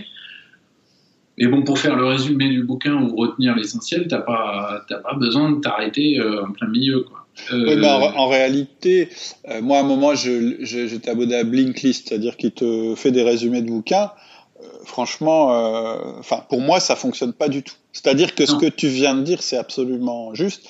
C'est que le bouquin Power of Habit ou Atomic Habit, je sais plus lequel, en fait, on connaît la trame, c'est-à-dire que la trame, tu la trouves partout, elle est partout. La, elle est même sur le quatrième de couverture. Donc voilà, donc à la limite, tu lis le quatrième de couverture et tu as fini le bouquin. Mais en réalité, ce qui va t'accrocher, ce sont les exemples qu'il donne et tu vas dire, ah, ce truc-là, ouais, ça, ça va m'aider et c'est comme ça que tu vas rentrer dans le truc. Oui, et, donc c'est intéressant d'avoir lu le livre et en même temps, tu n'as pas besoin de t'être arrêté à toutes les pages. Tu oui, oui, absolument. tu te laisses porter par l'histoire.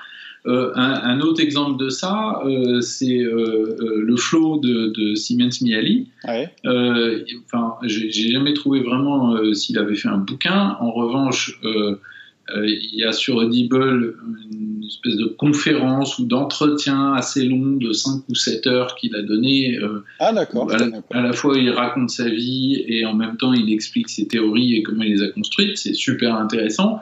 Mais c'est pareil, il donne plein d'exemples sur le flow, sur les, même les, les implications que ça a. Il explique comment euh, notre société du loisir est, est en fait euh, en train de compenser la perte de flow qu'on peut avoir dans le travail. Il dit euh, quand je, si je tresse des paniers en osier, je peux trouver du flow. si je suis cuisinier, je peux trouver du flow dans mon activité. Et à ce moment-là, j'ai pas besoin après de me distraire.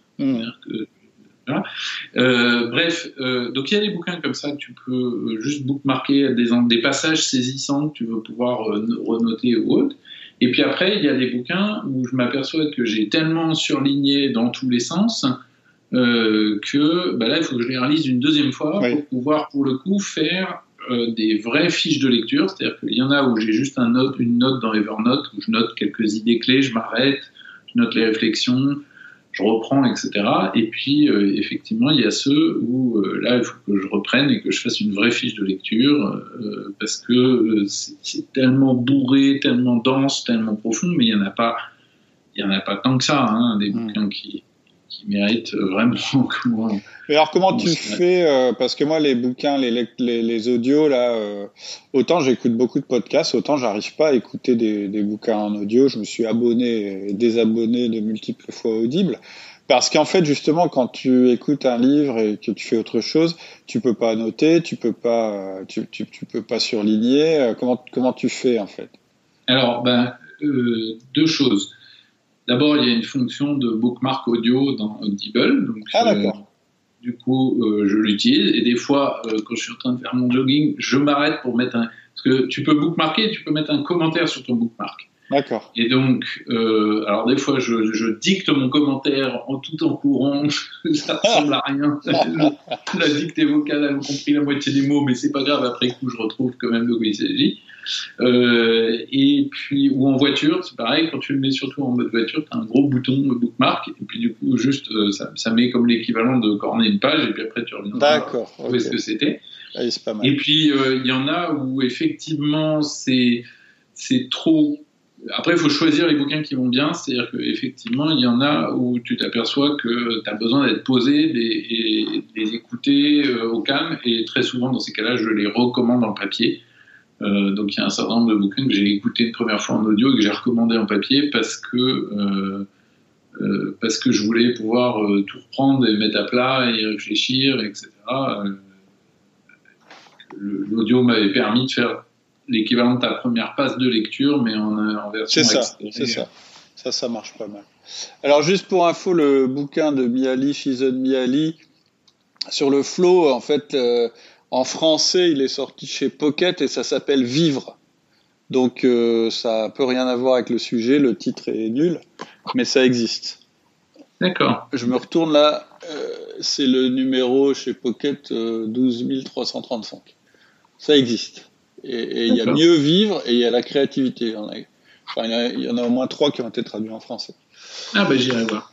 Euh, alors, est-ce que merci pour les pour les conseils de, de lecture, c'est toujours euh, c'est toujours intéressant. Est-ce que toi, tu as ton best-of, je sais pas si tu devais dire trois ou cinq bouquins euh, que tu conseillerais parce que tu en consommes beaucoup, donc tout le monde n'a pas ta, ta, capacité ou ton appétence pour ça. mais, mais si tu devais conseiller, j'irais euh, allez, 3 à 5 bouquins pour un manager, en dehors du bouquin Le Manager Essentiel, évidemment. Évidemment. qui se lit très très vite, 30 hein. minutes euh, montre en main. Euh, qu'est-ce que tu qu'est-ce que tu retiendrais, toi? Bah, moi, dans les bouquins que je cite ou que je recommande assez souvent, il y en a un qui n'est pas du tout un bouquin de management, mais qui m'a beaucoup influencé, qui s'appelle Relations efficaces de David Gordon. En fait, pendant très longtemps, je l'ai offert à plein de gens parce qu'il était, il existait euh, chez Marabout en petite collection, il valait euh, genre 5 ou 7 euros, je sais plus. Et du coup, j'en achetais, j'en offrais à plein de gens. Euh, et malheureusement, je crois qu'il est épuisé dans cette, dans cette collection. Il faudrait regarder s'il n'a pas été réédité. David Gordon, c'est un des, des, confrères de, de, Marshall Rosenberg. Ils étaient tous les deux élèves et ensuite euh, praticien euh, euh, de, j'ai oublié son nom, le gars qui a inventé l'écoute active. Et, Gordon, alors lui, il travaillait au départ sur les problèmes de remédiation familiale entre des ados en fugue ou avec leur famille ou des choses comme ça. mais il a développé un espèce de modèle de, de, gestion des conflits que je trouve extrêmement intéressant et qui est pour quelqu'un qui a une base ingénieur comme moi, très claire avec euh, qui a un problème. C'est-à-dire, euh, bah, si, euh, si, on a tous les deux un problème avec l'autre, avec ce que fait l'autre, on a effectivement potentiellement un conflit, mais très souvent, en fait, c'est l'autre qui va avoir un problème et dans ces cas-là, il n'a absolument pas besoin que je lui trouve des solutions, il a besoin d'abord d'être entendu et donc, la bonne posture, c'est d'écouter l'autre, de le faire parler, de reconnaître son problème et éventuellement de se faire embaucher comme aidant. C'est-à-dire, euh, typiquement, en management, je ne sais pas combien de fois j'ai fait ça, euh, d'avoir un collaborateur qui vient se plaindre et au lieu d'essayer de répondre à sa plainte ou de l'objecter, de le faire parler, de l'entendre et à la fin de lui dire Qu'est-ce que tu attends de moi mm. Et 9 fois sur 10, c'est bah, rien, c'est bien, j'avais besoin de t'en parler. Mm. C'est un, des premiers conseils que je donne dans un Express et dans, euh, dans la formation manager essentielle. C'est-à-dire, attention, vos collaborateurs, vous vous parlez de problèmes. En général, ils viennent avec leur, euh, surtout au début, avec leur brouette remplie de problèmes et ils vont tout déverser sur votre bureau. Tombez pas dans le piège et n'essayez pas de tout résoudre. Écoutez, simplement le fait que vous soyez au courant de leurs problèmes est parfois suffisant. Et de toute façon, vous n'êtes pas tenu de régler tous leurs problèmes. Exactement. Donc je suis 100% d'accord avec ça. Je connaissais pas le bouquin Relations efficaces. Et de l'autre côté, si c'est toi qui as un problème avec ce que fait l'autre, eh bien, euh, l'enjeu, c'est d'être capable de lui dire sans agressivité, sans manipulation et sans fuite, et donc en étant dans l'assertivité, puisque dans le modèle de Gordon, il y a ces quatre modalité d'expression du, conflit. Mhm. Euh, et donc, euh, avec une forme qu'il appelle, enfin, qu'on appelle la forme ternaire de Gordon et qui va que tu vas reconnaître tout de suite, c'est euh, c'est quand tu fais ça, ça a tel impact sur moi et donc voici ma demande. Mhm. c'est très très proche du feedback. Hein. Tout à fait. Euh, là, c'est relationnel et dans le feedback, on est plutôt ça a telle conséquence pour l'équipe ou l'entreprise, etc. Ou, mais ça peut être pour notre relation ou autre chose du même genre. Et, euh, euh, mais, mais voilà, donc relations efficaces de Thomas Gordon. ensuite, ensuite j'ai des bouquins en anglais que je recommande beaucoup. Alors, si, il y avait The Imit mais il a été traduit en français récemment, j'ai vu euh, le, le Imit, voilà. Le euh, Imit Ah oui, The Imit de, Gerber. Euh, sur Audible, en fait, il y a, y a, non pas un bouquin, mais le Imit Séminaire, et je recommande ça en général aux gens parce que c'est un showman, Michael Gerber. je ne sais pas s'il est encore vivant ou s'il est mort, mais c'est extraordinaire. C'est donc c'est un enregistrement d'un espèce de séminaire comme font tous les gourous américains. Là, c'est je crois en Australie. Et c'est euh, deux heures, enfin c'est un peu plus que ça, ça doit être cinq ou sept heures de grand spectacle, quoi, de, one-man show. comme savent le faire les gourous américains. Et c'est rigolo, c'est truculent, c'est très intelligent. Il parle à la fois du rapport de l'entrepreneur à son entreprise, de ce que c'est que le management, de stratégie, de marketing. C'est un vrai bonheur à écouter. Ouais.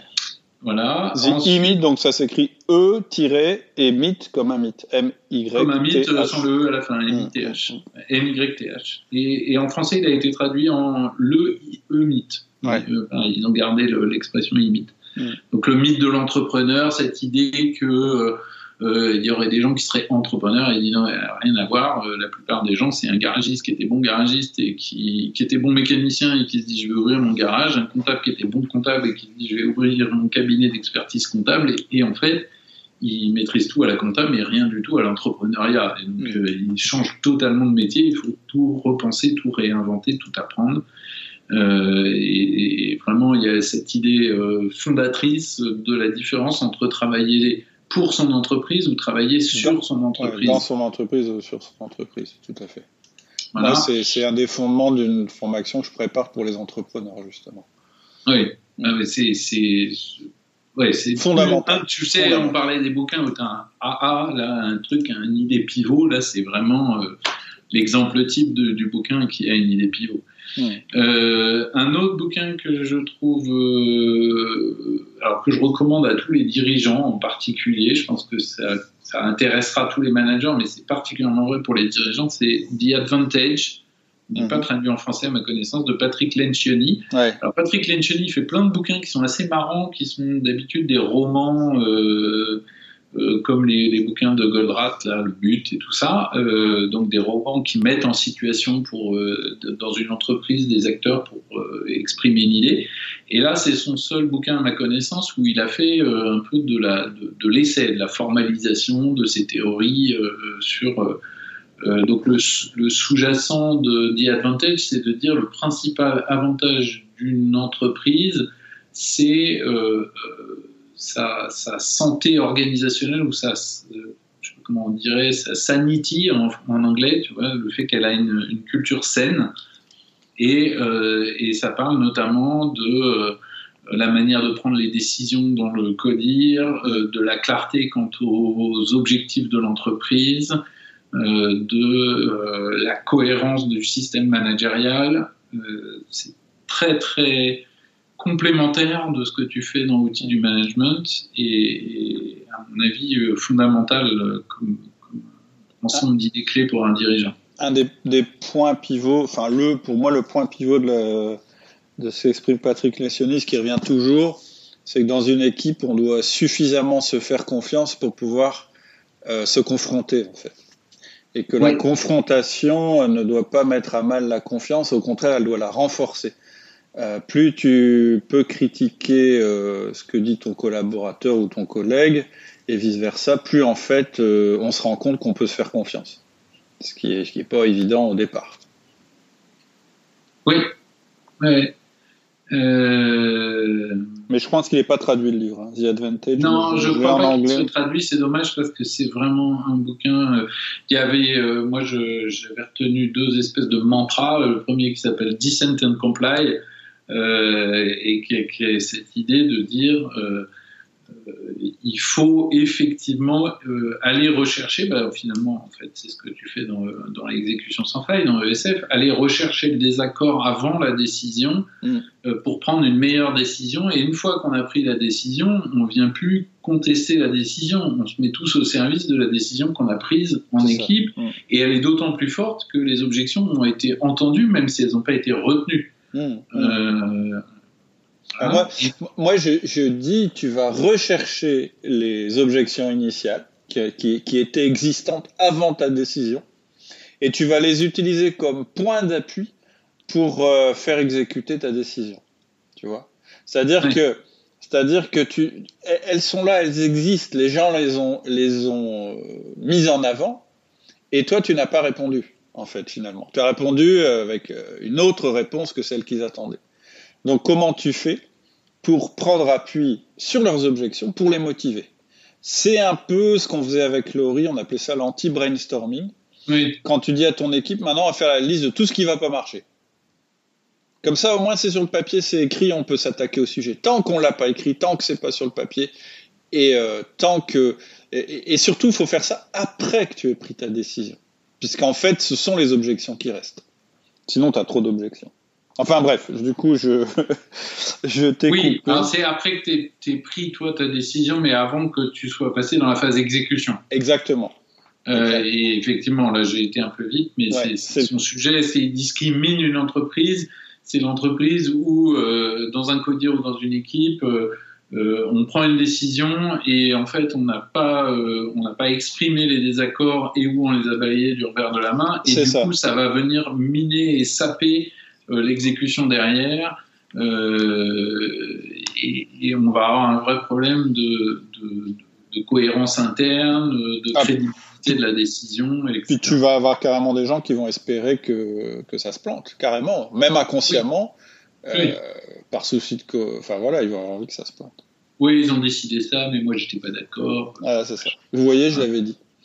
Et ils diront ça au premier obstacle. Or, il y aura forcément un premier obstacle. Donc autant déminer ça et désamorcer ça, parce qu'en fait, quand l'obstacle va arriver, les gens qui n'étaient pas d'accord avec la décision vont prendre appui sur cet obstacle pour dire, vous voyez, je l'avais dit que ça allait pas marcher. Or, c'est pas que c'est pas en train de marcher, c'est juste qu'on a un obstacle, ce qui est normal. Et puis le deuxième euh, idée clé que j'avais chopé dans, dans, c'était euh, celle de Team Number One, qui est pareil, est, très, très évidente une fois qu'on l'a posée, mais qui va exactement à, l'inverse de ce qu'on a tendance à faire en tant que manager, c'est cette idée que euh, l'entreprise est un tout unique et donc la, la, loyauté du manager, elle doit d'abord aller à son, ce qu'il appelle son équipe numéro un, c'est-à-dire celle qui constitue avec ses pairs auprès de son N plus 1. Or, on a tendance à faire le contraire, c'est-à-dire en tant que manager à protéger et à être loyal envers l'équipe de ses N-1, de ses collaborateurs. Moi, je l'ai vécu dans mon ancienne boîte, celle où j'étais salarié, où j'ai tâtonné en management, et où à un moment, euh, la direction que prenait l'entreprise était, euh, était euh, lourde de conséquences négatives pour mon équipe, et je suis passé en mode défense de mon équipe contre le plan de l'entreprise, donc dans une forme de déloyauté, tu vois. Et euh, effectivement, euh, Lencioni est très fort pour montrer à quel point ça, c'est dramatique et que euh, le job de l'équipe, du manager, c'est bien euh, d'emmener son équipe au service du projet du collectif. Sinon, à un moment, il n'y a plus d'entreprise, il n'y a plus de collectif. Et il n'y a plus de manager. Parce qu'en fait, en croyant renforcer la cohérence de son équipe, en fait, il perd tout le pouvoir que l'entreprise lui avait confié. Oui, et puis euh, même très souvent, il perd aussi potentiellement la, la légitimité qu'il a auprès de son équipe. Oui, tout à fait. C'est-à-dire qu'en fait, euh, on respecte pas, on respecte un manager euh, qui, qui croit dans ce qu'il fait et dans ce qu'il dit, et on attend du manager qui nous éclaire, pas, pas qui, qui nous dise non mais je suis d'accord avec tout ce que vous dites, euh, c'est la direction qui a faux. il est plus manager, il est plus le chef qu'on attendait en fait.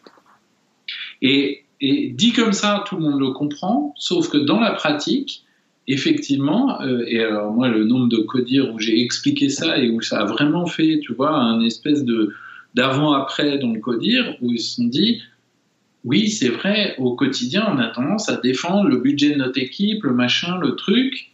Mm. Euh, tu vois, sans aller jusqu'à la déloyauté, aller contre l'entreprise. On est en mode, on va protéger son équipe, essayer de garder les gens, de, de, maintenir le périmètre, etc., etc. Au lieu de travailler collectivement au sein du CODIR à quel est le besoin de l'entreprise mm. et du coup, comment chaque équipe vient se mettre et faire éventuellement parfois les sacrifices qu'il faut pour le projet collectif et dans ces cas-là, euh, quitte à avoir un impact social très fort sur le fait qu'on va rattraper euh, euh, les, moi, il y a une phrase que j'aime bien utiliser quand on travaille sur des transformations d'entreprise, c'est on, peut remettre en cause tous les postes sans remettre en cause les emplois. Oui. Mm. donc, réfléchir comment on va distribuer autrement les responsabilités, mais, mais ne pas s'interdire. Si on commence à défendre effectivement les postes, ben, on va figer l'entreprise dans son fonctionnement passé et non pas dans celui qu'elle a besoin d'avoir demain. Et là, on va mettre en danger les emplois hmm. à, long terme, hmm. parce que l'entreprise va cesser d'être compétitive. Donc ça, il y avait ça dans The Advantage. Et puis, euh, et puis après, il y en a un qui t'intéressera peut-être. Je sais pas si tous les managers seront passionnés. Moi, j'ai trouvé ça euh, extraordinaire. C'est un bouquin qui s'appelle Managing Corporate Life Cycles, donc euh, gérer les cycles de vie des organisations de Ichak Adizes. Adizes, c'est A-D-I-Z-E-S. Euh, c'est un bouquin qui m'avait été recommandé par un, de mes anciens salariés, euh, qui alors pour le coup, euh, bah, si, ça t'intéresse, je t'enverrai. J'ai fait une fiche de lecture de 50 pages dessus, tellement j'ai trouvé ça étonnant et passionnant. Je me suis dit, il faut absolument que je fasse une espèce de résumé du bouquin.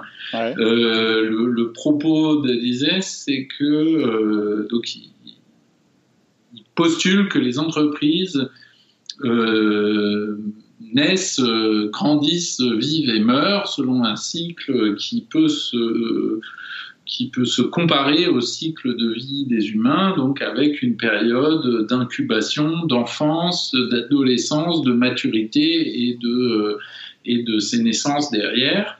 Et euh, il analyse tous les facteurs organisationnels et surtout les difficultés ou les phases que traverse l'entreprise dans ces différentes phases et les liens avec le leadership.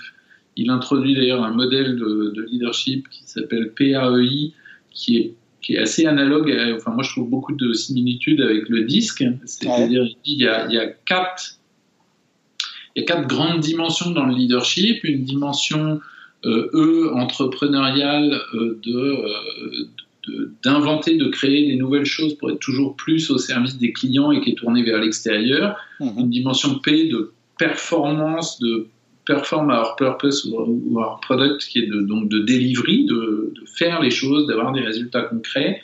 Une dimension A de, qui est liée à la, qui est administrative, qui est liée à, l'efficience, c'est-à-dire l'idée d'automatiser, de, simplifier, de systématiser les choses pour euh, gagner en efficacité, et puis une dimension I d'identité, d'intégration qui fait tenir le tout ensemble. Et, euh, et, ce qui explique, c'est que tous les leaders ont certaines dimensions plus fortes que d'autres. Il a une petite codification, genre petit P, grand A, petit E, grand I, par exemple. Tu vois, tu peux avoir un profil l'un ou l'autre. Si tu es mhm. vraiment pathologique, tu peux être 0, 0, euh, euh, E, 0. Tu vois, je veux dire, qu'un seul truc qui t'intéresse, c'est créer des idées, puis tout le reste, l'exécution, euh, l'intégration et le reste, euh, tu t'en fous. Et, et, et, il explique qu'effectivement, euh, suivant les phases, on a besoin d'un style de leadership différent. Quand tu es dans la phase d'incubation et que l'entreprise va être créée, on est dans le E, il faut être très tourné vers le marché, euh, etc. Mais dès que l'entreprise a été créée, il ne s'agit plus d'avoir des idées, il s'agit de performer, parce que là, il faut d'abord exister. Puis quand elle grandit, il va falloir mettre un peu de A, mais à nouveau un peu de E pour la renouveler et puis etc etc et, euh, et c'est extrêmement riche c'est très euh, c'est très imagé il y a plein de euh, il y a plein de il y avait une, une analogie qui m'avait fait beaucoup rire où il disait il y a des patrons goélands euh, je sais pas si tu as un bateau, toi, euh, où tu fais du bateau. Euh, pas du tout, pas du tout. Non. J'habite près de la mer, mais je fais pas de bateau. bon, eh bien, tu, tu verras qu'un certain nombre de bateaux ont des des genres d'hélices euh, qu'on pose sur le pont pour éloigner les goélands. Euh, et il dit euh, il y a des patrons qui sont des goélands pour leur boîte et du coup tous les collaborateurs essayent de faire tourner des hélices pour les éloigner parce que sinon à chaque fois qu'il vient il te lâche un truc en rafale et après il repart en volant et te lâche son paquet de guano. Et euh, voilà. Et donc, euh, il a plein d'images comme ça qui sont assez marquantes euh, sur le rôle du, leader et comment il faut aussi laisser la place à des managers plus compétents à certaines phases de l'entreprise. Et, où structurer une équipe de leadership qui justement équilibre ces différentes, ces différentes forces ou ces différents styles de, de leadership pour le bien de la boîte et, à un moment faire évoluer entre le, leader entrepreneur, le leader. Euh, C'est intéressant parce que euh, dans la dans la formation que je que je prépare, mais que j'ai déjà testé hein, avec des entrepreneurs, j'ai euh, j'ai fait une classification comme ça en fait à partir du modèle disque, en disant que ton entreprise, euh, elle peut effectivement. Euh, alors moi, j'ai pas forcément vu par phase parce que, euh, mais effectivement en disant euh, l'entreprise souvent elle a l'image de son boss. Et effectivement, le profil du boss, il, est, détermine assez fort la caractéristique de l'entreprise. Mais c'est utile aussi parce que ce que tu dis, c'est tout à fait juste. Quand tu démarres une entreprise, tu as une phase entrepreneuriale où il faut percer le marché, etc., etc. Et on ne l'a pas forcément quand on n'a pas ce tempérament-là.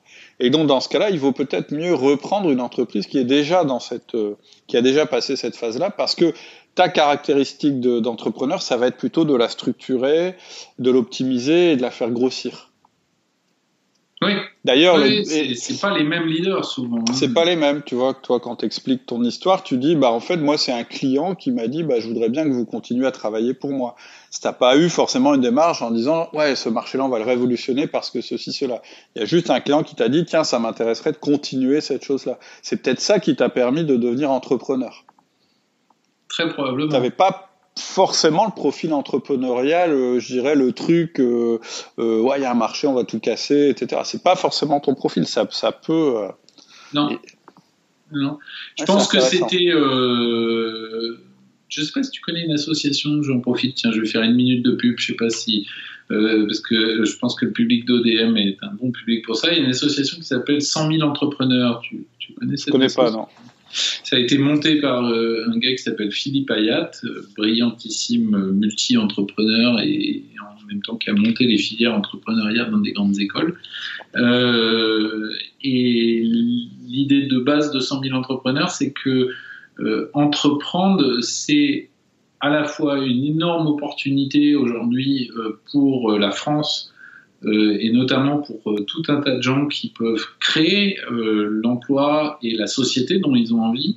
La société avec un petit S, c'est-à-dire l'entreprise, et la société avec un grand S, c'est-à-dire le monde dans lequel on est, Mhm. euh, en prenant en main leur destin au lieu de, en- au lieu de le subir, sauf que c'est tout sauf un acte naturel. C'est-à-dire que 80 ou 75%, je crois, des, des entrepreneurs ont quelqu'un dans leur famille et souvent dans leurs ascendants Ouais. qui était lui-même euh, entrepreneur ou chef d'entreprise. Euh, et donc il y a un vrai sujet de représentation des possibles. C'est-à-dire que quand tu as été au, au contact de gens qui étaient entrepreneurs, ben, tu te rends compte que c'est des gens comme les autres et que peut-être c'est possible pour toi aussi. Mhm. Et, et sinon, tu te fais des barrières et des choses comme ça. Donc moi, j'avais pas le, le profil à proprement euh, entrepreneur, mais effectivement, euh, euh, mon oncle, mon grand-père était entrepreneur, mon arrière-grand-père était entrepreneur, et, et du coup, c'était dans l'ordre des choses possibles dans ma famille. Tu vois. Mhm. Et euh, l'idée de 100 000 entrepreneurs, c'est de se dire, bah, il faut augmenter le nombre de gamins qui, euh, à un moment dans leur parcours, se sont dit, bah, c'est possible, et moi aussi, pourquoi pas, je pourrais monter ma boîte. Et donc l'idée de 100 000 entrepreneurs, c'est de d'avoir des entrepreneurs qui interviennent dans des classes entre la troisième et, euh, et le bac, euh, bac plus 2 je crois, euh, pour venir témoigner de la réalité de leur expérience entrepreneuriale, comment ils ont monté une boîte parce que la leur a été liquidée, qu'un un client les a rappelés, parce que, et que tout le monde l'a pas fait après avoir fait HEC entrepreneur, tout le monde n'avait pas euh, un capital de départ, tout le monde n'était pas un visionnaire qui voulait révolutionner le monde, on peut aussi créer une entreprise à partir d'un service tout basique. Et, euh, du coup, l'association s'appelle 100 000 entrepreneurs parce qu'une classe d'âge, euh, c'est, ça représente, enfin, toucher tout le monde sur l'ensemble de ces 10 années scolaires, ça veut dire euh, toucher 6 millions d'élèves. Ils sont en classe de 30. Il faut donc euh, faire 200 000 interventions par an. D'accord. Et l'idée de la sauce, c'est de demander deux interventions par an aux entrepreneurs du réseau qui deux fois par an vont passer une heure dans une classe pour euh, témoigner de leur, de leur histoire. Et donc, il en faut 100 000. Donc, c'est l'objectif de la sauce, c'est d'arriver à mobiliser un jour 100 000 entrepreneurs. Euh, J'ai pas les derniers chiffres. La dernière fois que j'avais regardé, on était dans les 5 000 et quelques. Euh, donc, euh, voilà, j'en profite. 100 000 entrepreneurs.com. Euh, ouais, ça m'intéresse. Si vous êtes entrepreneur ou intrapreneur, euh, parce que ça marche aussi pour les gens qui, euh, du coup, à l'intérieur d'un groupe, décident de monter une filiale ou de développer une nouvelle activité, enfin de, de, de devenir acteur de leur monde. Quoi. Hmm. Dans le même genre, je viens de commander aujourd'hui un bouquin qui s'appelle How to Raise Entrepreneurial Kids. C'est-à-dire, il y a quand même des Anglais et des Américains qui écrivent des bouquins pour expliquer comment éduquer tes enfants pour que ce soit de futurs entrepreneurs. Je trouve ça assez marrant. J'ai vraiment envie de lire ce truc. Bah, ça peut être passionnant ou ah terrifiant. Hein. Oui, bah justement, dans les deux cas, ce serait intéressant. Ok, donc euh, si je récap, euh, quatre bouquins euh, Relations efficaces, le, The He Meets, The Advantage et Managing Corporate Life Cycles, c'est ça? C'est bien ça. Ouais, intéressant. Euh, alors, bon, on est en train de battre tous les records de, de durée des podcasts, mais je m'en doutais vu ton pseudo.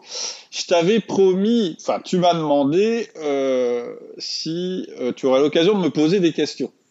Oui. Donc, oui. tu peux me poser des questions. Ensuite, j'y répondrai ou pas.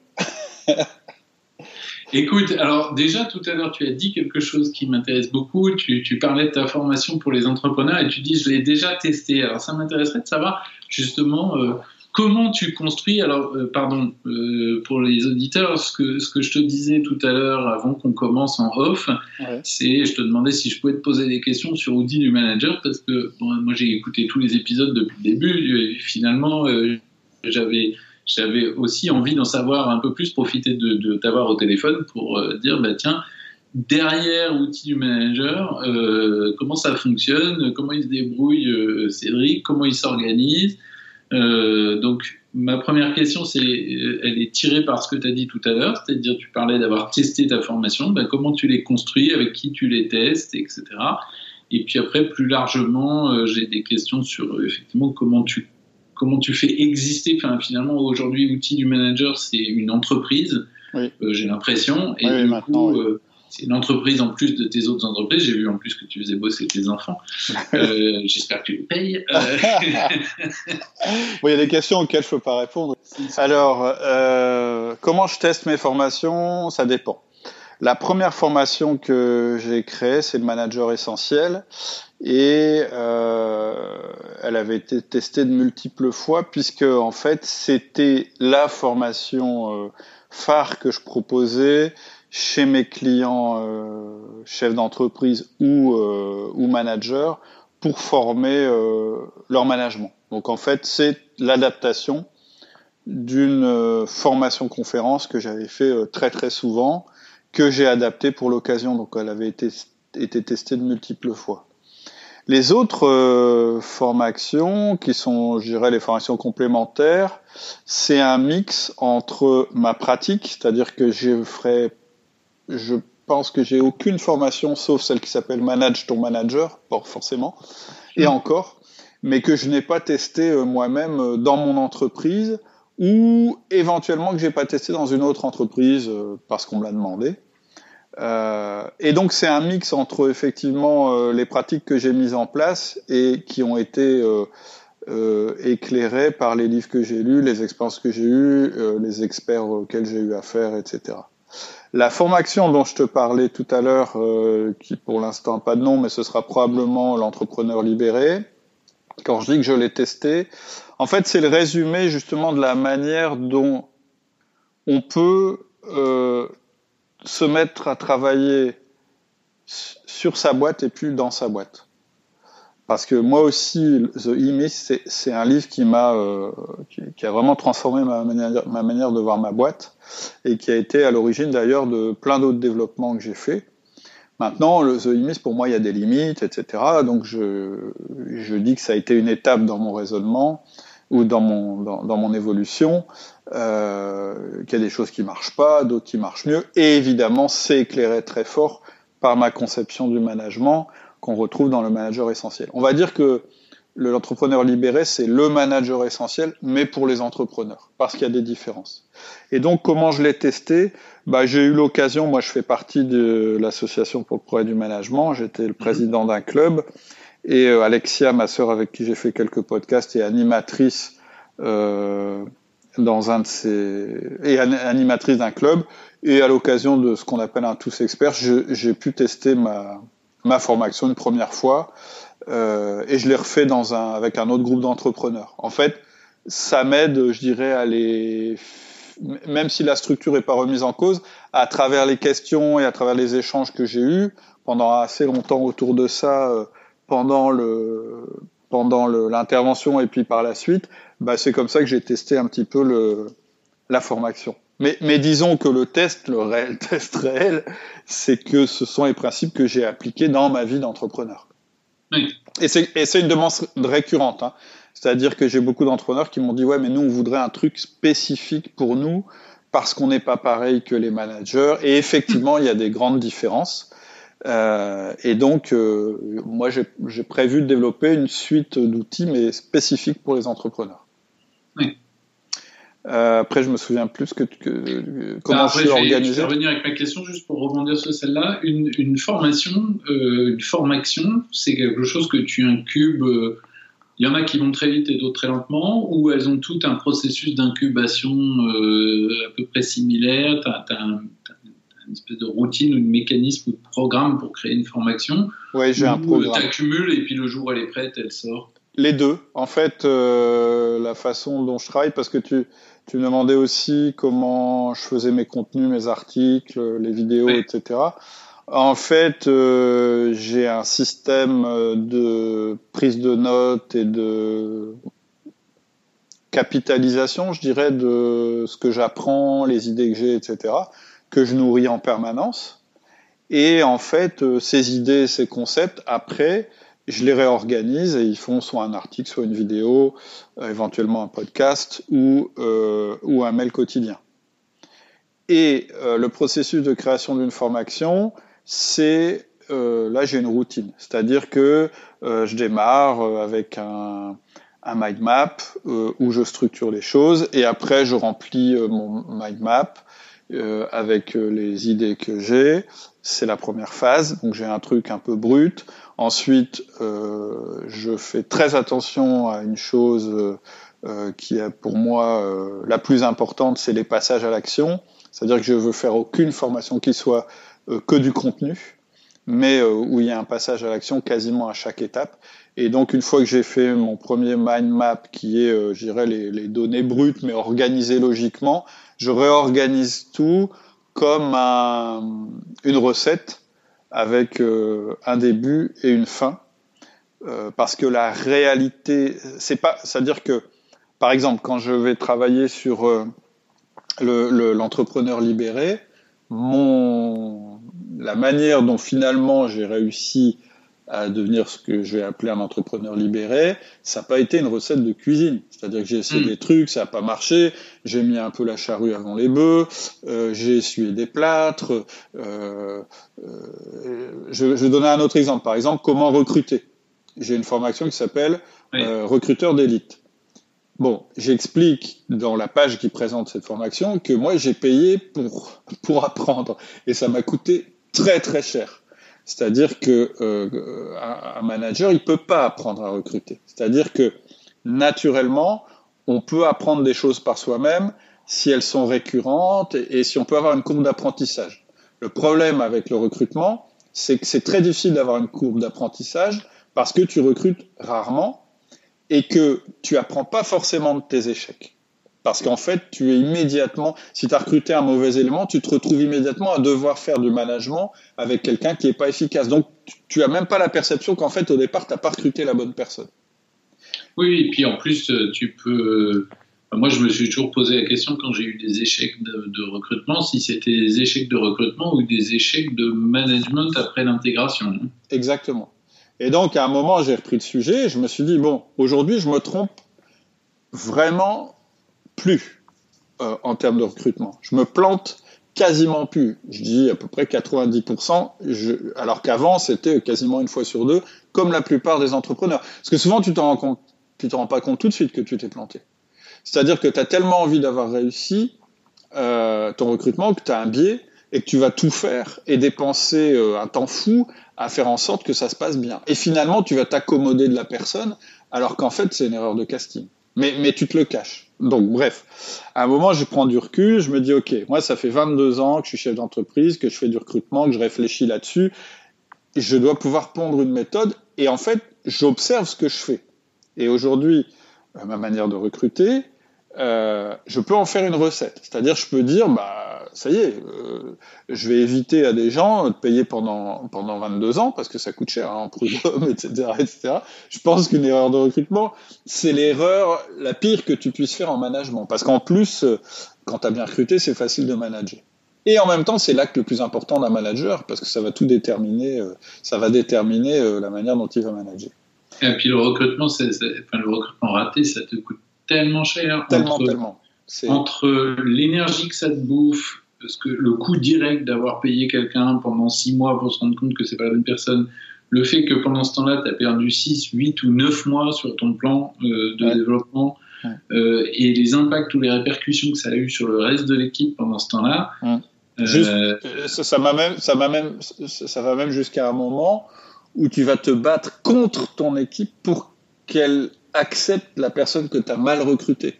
Donc tu vois, ça peut aller très très loin en termes de coût managérial, ça. Et donc, bref, quand je me mets à faire mon, ma formation, je note un peu mes pratiques, ce que j'ai appris, les erreurs que j'ai faites. C'est ce que j'appelle ma donnée brute. Puis à un moment, je vais, bon allez, maintenant, je fais une recette de cuisine, c'est-à-dire réellement dans quel ordre je fais les choses aujourd'hui? Bah, je mm. commence par euh, ceci, et, et, et c'est comme ça que je construis ma formation. Bon, en l'occurrence, recruteur d'élite, je l'ai pas fait tout seul parce qu'il y a tout un pan que moi je maîtrise pas. C'est la partie euh, recruteur pro et donc cette formation-là, elle a été faite en binôme avec un pro du recrutement. Mais, voilà, le schéma, c'est ça, si tu veux. C'est que euh, un moment, je sens que le produit peut sortir, et là, je vais le structurer. Et là, j'ai des routines, et en général, ça va très très vite. C'est-à-dire qu'entre entre le, une fois que tout est dans les tuyaux, euh, je suis assez euh, rapide à sortir la formation. D'autant que euh, ça m'intéresse pas de faire des contenus théoriques. Euh, en fait, le, le, plus long pour moi, c'est d'enlever des choses. De dire, bah non, ça, ça m'a passionné, j'ai envie d'en parler toute la journée, ce qu'on est en train de faire, mais finalement, ça n'a aucun intérêt euh, dans le cadre de cette formation. Je le mettrai dans un podcast, mais je le mettrai pas dans la formation.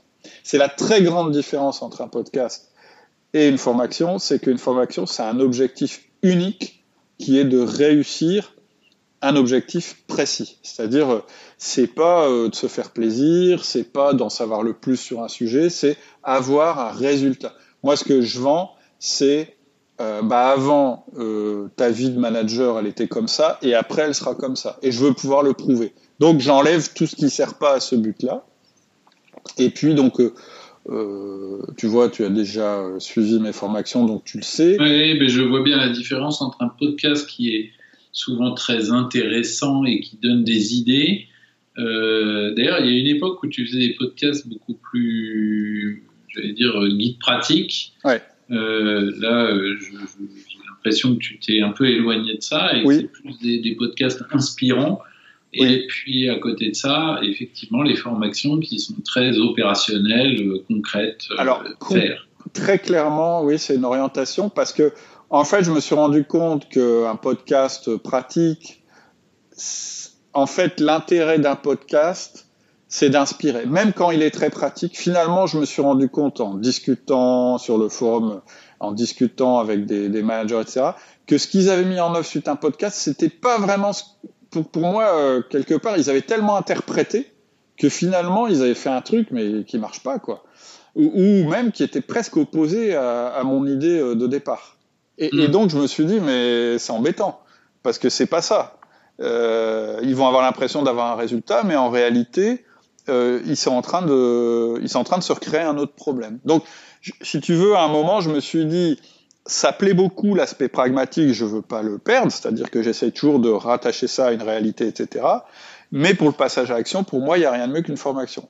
Il n'y a rien de mieux qu'une formation parce que c'est structuré pour passer à l'action, parce que la personne qui a pris la formation a fait un investissement, et donc elle a payé, et donc elle va être beaucoup plus attentive que d'avoir simplement une écoute passive en faisant autre chose.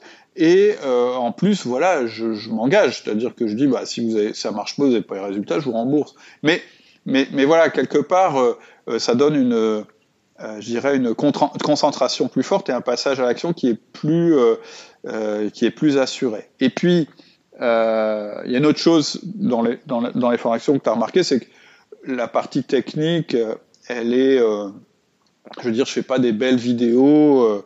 Enfin voilà, le but c'est pas de se faire plaisir au niveau visuel. Donc c'est assez, euh, c'est assez rudimentaire. J'essaye toujours qu'il y ait un très bon son parce que c'est extrêmement important. Et la plupart du temps, je suis soit en face caméra ou soit je fais un dessin, euh, un croquis parce que ça, euh, ça, ça, ça, permet de comprendre très très vite sur un tableau blanc virtuel. Et ça, ça marche assez bien. Donc oui, il y a une orientation, c'est vrai. Et la genèse d'une formation, c'est ça. C'est-à-dire qu'il y a un moment euh, je me rends compte que et, oui et, la, la, chose que j'aurais dû dire en premier c'est qu'une formation ça part toujours d'une douleur c'est-à-dire que c'est pas juste tiens si on faisait ça ce serait marrant c'est non j'ai un vrai problème je veux le résoudre et donc moi mon but c'est que avant la formation le, le manager ou le chef d'entreprise il a un problème il a une douleur et après la formation il l'a plus euh, réellement. C'est pas juste qu'il a compris un truc c'est qu'il a transformé quelque chose dans son entreprise ou dans son équipe. Oui, c'est d'ailleurs une suggestion que j'avais sur le catalogue de, de, euh, de remettre. Alors, en fait, quand je dis sur le catalogue, j'en sais rien parce que comme moi j'en ai acheté beaucoup, c'est pas tellement le catalogue que le. Je sais pas comment ça s'appelle, mais le, le, tableau de bord où j'ai l'inventaire, tu vois, des, des modules. Ouais. Euh, ils ont euh, ils ont un espèce de petit descriptif assez court. Euh, mais qui, euh, qui, est, qui est plutôt de l'ordre de la promesse euh, et qui ne fait pas ressortir quelle est la douleur. Et du coup, il y en a, euh, quand je les regarde, il y en a que j'ai toujours pas commencé. Euh, tu vois, charisme efficace, augmenter votre charisme pour mieux influencer. En fait, je sais plus quelle est la douleur derrière. Bon, je pourrais peut-être aller voir et autres, mais du coup, à chaque fois que je reviens devant, je suis pas attiré forcément vers ça, dans la mesure où peut-être qu'en mettant la douleur devant, ça serait Absolument. ah oui, j'ai ce problème-là, c'est mm. vrai. C'est pour ça que je devais acheter à l'époque. c'est un, un, travail sur lequel euh, c'est quelque chose à laquelle je me suis attelé et sur lequel je travaille en ce moment. Il va se passer plusieurs choses. Il, il, va plus. alors, il y a pas mal de formations qui vont sortir du catalogue, c'est-à-dire que j'ai ce que j'appelle un, un, catalogue permanent où tu vas retrouver les formations les plus, bah, les permanents, les fondamentaux, les fondamentaux et euh, elles vont être euh, et il va y avoir un accès pour le manager, pour l'entrepreneur et pour le chef de projet. C'est-à-dire que ce seront pas les mêmes forcément, et en tout cas même si ce sont euh, ce sont les mêmes, la genre de douleur qu'elles vont résoudre seront pas les mêmes. Par exemple, un entrepreneur, quand il fait du management, c'est pas pour la même, enfin quand il met en place un système de management, il n'a pas forcément les mêmes douleurs ou les mêmes problèmes à résoudre qu'un manager. Donc ça, ça va changer.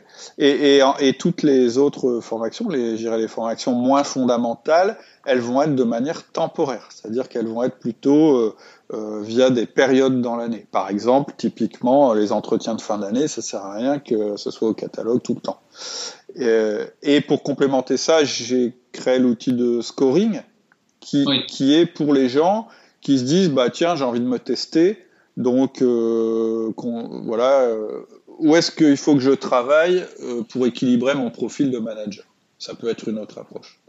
Donc effectivement, je te rejoins complètement. C'est une euh, aujourd'hui, je trouve que le catalogue il est pas il est pas facile et, et j'ai beaucoup. La preuve, c'est que j'ai au moins euh, peut-être je sais pas moi, au moins un ou deux mails par jour de quelqu'un qui me dit mais j'ai hyper envie de faire une formation, mais laquelle il faut que je fasse? Et je dis bah, si vous n'avez pas de douleur, faut pas en faire. Et donc ma première question, c'est quoi votre problème? C'est quoi votre problème? Ah bah en fait, euh, euh, j'en ai marre parce que euh, on m'écoute pas. Euh, ah j'en ai marre parce que je sais pas mettre en valeur mes idées. je suis en train de parler du charisme efficace là.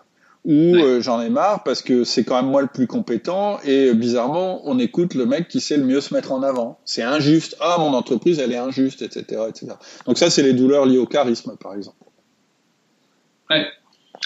Effectivement, c'est, ça serait, enfin, c'est bienvenu en tout cas. Je trouve effectivement de simplifier le, catalogue.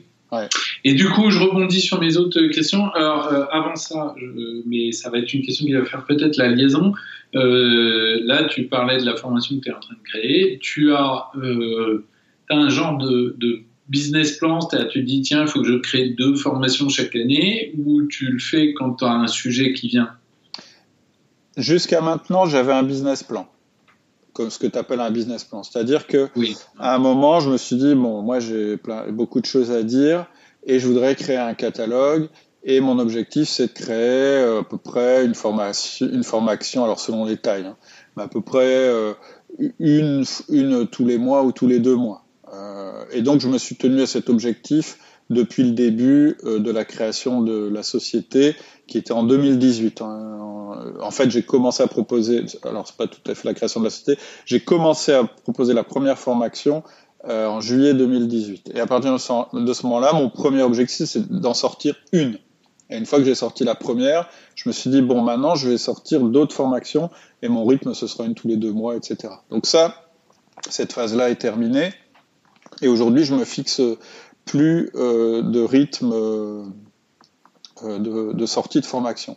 J'en ai, euh, je suis en train de travailler sur une sur le lean et ce sera, mhm. c'est un scoop que je donne. Ça va être le grand retour de Laurie. De Laurie, évidemment. Voilà. Euh, donc on est en train de travailler là-dessus. Euh, J'en ai une, deux, une ou deux petites, par exemple euh, sur la résolution de conflits et sur la conduite de réunion. Et après, euh, j'ai le projet de développer toute une branche pour les entrepreneurs euh, et pas seulement une formation, aussi euh, un lieu d'échange et de discussion et peut-être d'autres choses encore. Mais ça, je suis pas sûr de réussir à le faire cette année. Pour l'instant, ce que je suis en train de faire là, c'est de remanier effectivement la structure du catalogue pour la partie outils du manager. Et puis, sais pas si tu as vu, on a lancé une offre de coaching. Oui, oui, j'ai vu ça. Pour les gens qui prennent formation le manager essentiel. Pour l'instant, on est là-dessus. Mais donc. Et puis, je pense que c'est une bonne c'est une, bonne idée euh, parce que euh, c'est quand même, bah, elle porte bien son nom, c'est quand même euh, la formation essentielle et, le passage à l'action, c'est aussi pour beaucoup de managers une remise en cause personnelle. moi, je, suis passé par là. Hein, le jour où on dit à ses collaborateurs tiens, je vais faire autrement parce que j'ai appris et j'ai compris que je faisais mal. Hmm. Euh, bah, il faut être quand même avoir une certaine confiance en soi et assumer. Et, en plus, on, plonge quand même à deux, à deux pieds dans un grand bain inconnu. Donc, euh, je pense que l'accompagnement par un coach, ça peut être quand même euh, un truc assez bienvenu. Tout à fait. Et du coup, là, on parlait du, du, du du business plan, j'allais dire. Donc, euh, outil du manager, c'est devenu une de tes entreprises en plus de. Euh, j'ai vaguement en tête que tu as, une boîte dans la distribution ou dans la logistique ou quelque chose comme ça. J'ai l'emballage. J'ai deux sociétés en plus de outils du manager. Une société et les deux sociétés opèrent dans, dans le monde de l'emballage et des arts graphiques. Donc vraiment rien à voir avec l'activité euh, outils du manager. C'est vraiment des entreprises euh, assez euh, marché de niche hein, d'ailleurs. Oui, et ça en même temps, c'est ce qu'on disait tout à l'heure avec les premières, les premières, les premières émissions avec Laurie et les fond. C'est aussi la légitimité. La question que je me posais moi, c'était du coup, est-ce que à quel moment outil du manager n'entre pas en moi, je serais peut-être salarié ou actionnaire de ces boîtes-là. je me dirais peut-être, mais attends, Cédric, en fait, il se disperse et il met toute son énergie sur l'outil du manager euh, au lieu de développer ces boîtes-là. Enfin, y a encore beaucoup. Comment tu fais Comment tu arrives à concilier tout ça et, puis comment c'est vécu par les gens euh? En gros, euh, en gros, je me partage entre deux activités. Je ne saurais pas te donner un pourcentage exact, c'est moitié-moitié à peu près, quelque chose comme ça. Mais l'un nourrit l'autre. C'est-à-dire que et, puis j'applique ce que je prêche entre guillemets, c'est-à-dire qu'aujourd'hui sur les activités euh, en dehors d'outils du manager, j'ai délégué quasiment tout. J'ai euh, une structure de direction euh, et je n'interviens plus que comme actionnaire puisque je suis propriétaire des entreprises mmh. et j'interviens dans la structure du management évidemment, c'est-à-dire que euh, on est organisé à la outil du manager. Ce serait un comble qu'on le soit, qu'on le soit pas. Euh, je participe au recrutement, euh, à la communication, aux décisions stratégiques. Tout ce qui est opérationnel, contact client, contact fournisseur, etc., j'en suis complètement sorti. Oui. Et, ce qui t'extrait un peu des cycles en plus, euh, euh, des cycles quotidiens. Enfin, encore que j'imagine pendant le confinement, tu as dû t'y remettre un peu quand même. Non, j'ai euh, une action plus soutenue sur une de mes sociétés parce que euh, euh, je me suis séparé d'un des directeurs, donc forcément. Euh, mais mais euh, voilà, après après quelques démarches pour en, pour en retrouver un, on a pas mal discuté avec l'équipe et finalement j'ai fait monter en responsabilité des personnes en interne et ça marche très très bien. Donc je suis pas impliqué dans le quotidien. Par contre, sur cette société-là, j'ai un rythme qui est euh, hebdomadaire avec une réunion d'équipe uniquement et euh, des 1 à 1 uniquement. Et ça marche très très bien. Et ça, je pense que s'il y a bien, euh, quand tu vas développer tes formations pour entrepreneurs ou pour dirigeants, s'il y a bien, je pense, un truc à faire passer, c'est que le management, ça va jusqu'où Jusqu'au niveau du top, du top management, et ça part du top management. C'est un truc que je trouve extrêmement difficile à faire passer dans les entreprises.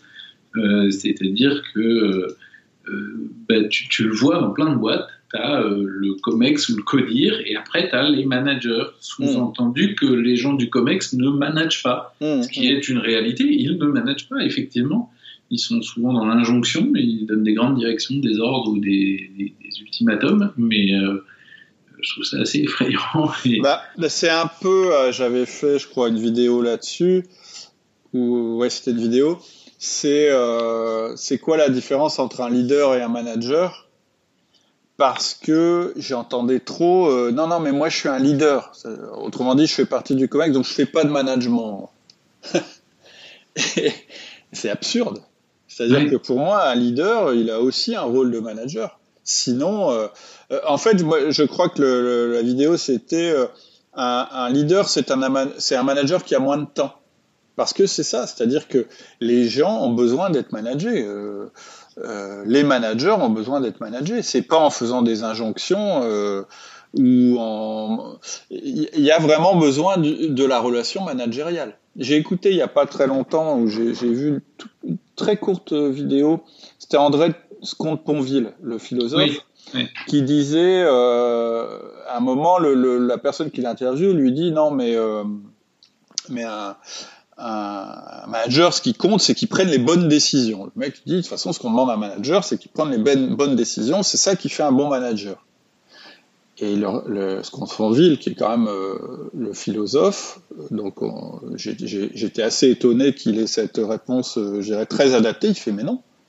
Il dit ce qu'on attend d'un manager, c'est pas qu'il prenne les bonnes décisions, c'est qu'il manage, c'est-à-dire qu'il mette en action les personnes.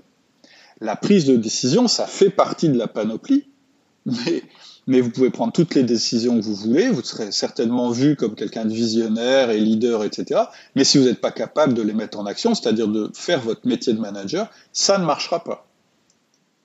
oui, non, mais c'est remarquable. Moi, j'aime beaucoup euh, sur le ah, sujet. Il a, fait des petits bouquins sur euh, un certain nombre de concepts philosophiques, la différence entre euh, le, fait d'avoir une morale ou d'être moralisateur, par exemple il y a des choses très intéressantes.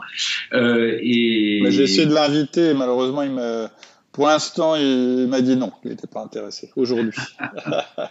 mais voilà, euh, c'est pas parce que. Euh, euh, mais, mais moi, je connais parce que j'ai eu des contacts pas mal de vraiment d'actionnaires de, de, très grands groupes, de gens qui qui, qui qui dirigent des centaines de milliers de personnes ben, il leur reste un rôle de manager. C'est-à-dire que eh oui. ils, ont cinq ou six personnes avec lesquelles ils sont en contact permanent. Et ces personnes-là euh, dirigent à leur tour des directeurs, qui dirigent des managers, etc., etc. On peut pas, on peut pas être dans la stratosphère. Ou alors, si, on peut être, on peut être actionnaire passif. Moi, j'ai rien à dire là-dessus. Mais avant de devenir actionnaire passif de son entreprise, moi, mon conseil, c'est qu'il faut avoir structuré très très fort son management. Sinon, ça fonctionnera pas. Hmm. Aujourd'hui, c'est d'avoir structuré mon management qui me permet d'avoir ce rythme. Et aujourd'hui, euh, la motivation que peuvent avoir euh, les personnes euh, à travailler pour mon entreprise, elle vient, elle vient pas de moi directement, elle vient de leur directeur. Mais, mais c'est, c'est, moi, il y a un modèle que, que j'utilise beaucoup, qui me vient d'un, j'allais dire, un jeune homme, il est un peu plus âgé que moi, mais qui s'appelle Olivier d'Herbemont, euh, qui, a, qui, a, fait deux bouquins d'ailleurs euh, très intéressants, La stratégie du projet latéral et le deuxième s'appelle Mobiliser l'intelligence collective de l'entreprise. Euh, et, euh, et, et, qui a un modèle comme ça euh, qui parlerait sans doute beaucoup euh, à Laurie, où on, retravaille, lui appelle ça l'architecture collaborative des organisations. J'espère qu'il nous écoute pas, que, que je vais pas dire trop de bêtises, mmh. mais où on modélise effectivement la chaîne de valeur de l'entreprise et puis ensuite, euh, pour, pour, travailler sur l'entreprise, et ensuite, euh, effectivement, les processus de management et de gouvernance et les processus de support.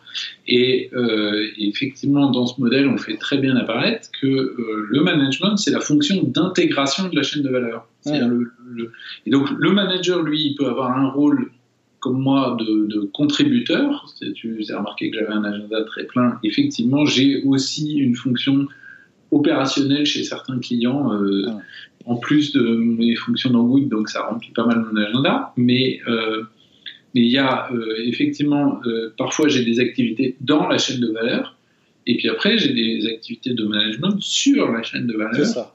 ça. Euh, et, et, donc, comment est-ce qu'on peut avoir des dirigeants qui ne s'occupent pas de s'assurer que la chaîne de valeur où les décisions s'intègrent dans le système organisationnel de l'entreprise, ça me dépasse. Hmm. En fait, en fait, c'est ça. C'est que progressivement, moi, j'ai d'abord quitté mes fonctions euh, opérationnelles directes par choix, en disant je veux plus faire de commercial, je veux plus faire. Euh, au départ, j'ai, comme toi, j'ai gardé des choses stratégiques et ensuite, je les ai. C'est, le plus dur hein, de quitter les clients. Euh, parce que non seulement tes salariés peuvent mal le vivre en disant vous, nous laissez tout seul avec les clients, mais les clients aussi. Mm. Et ensuite, euh, après avoir structuré les choses, j'ai aussi laissé euh, le manage, enfin le, le, le management quotidien. Oui.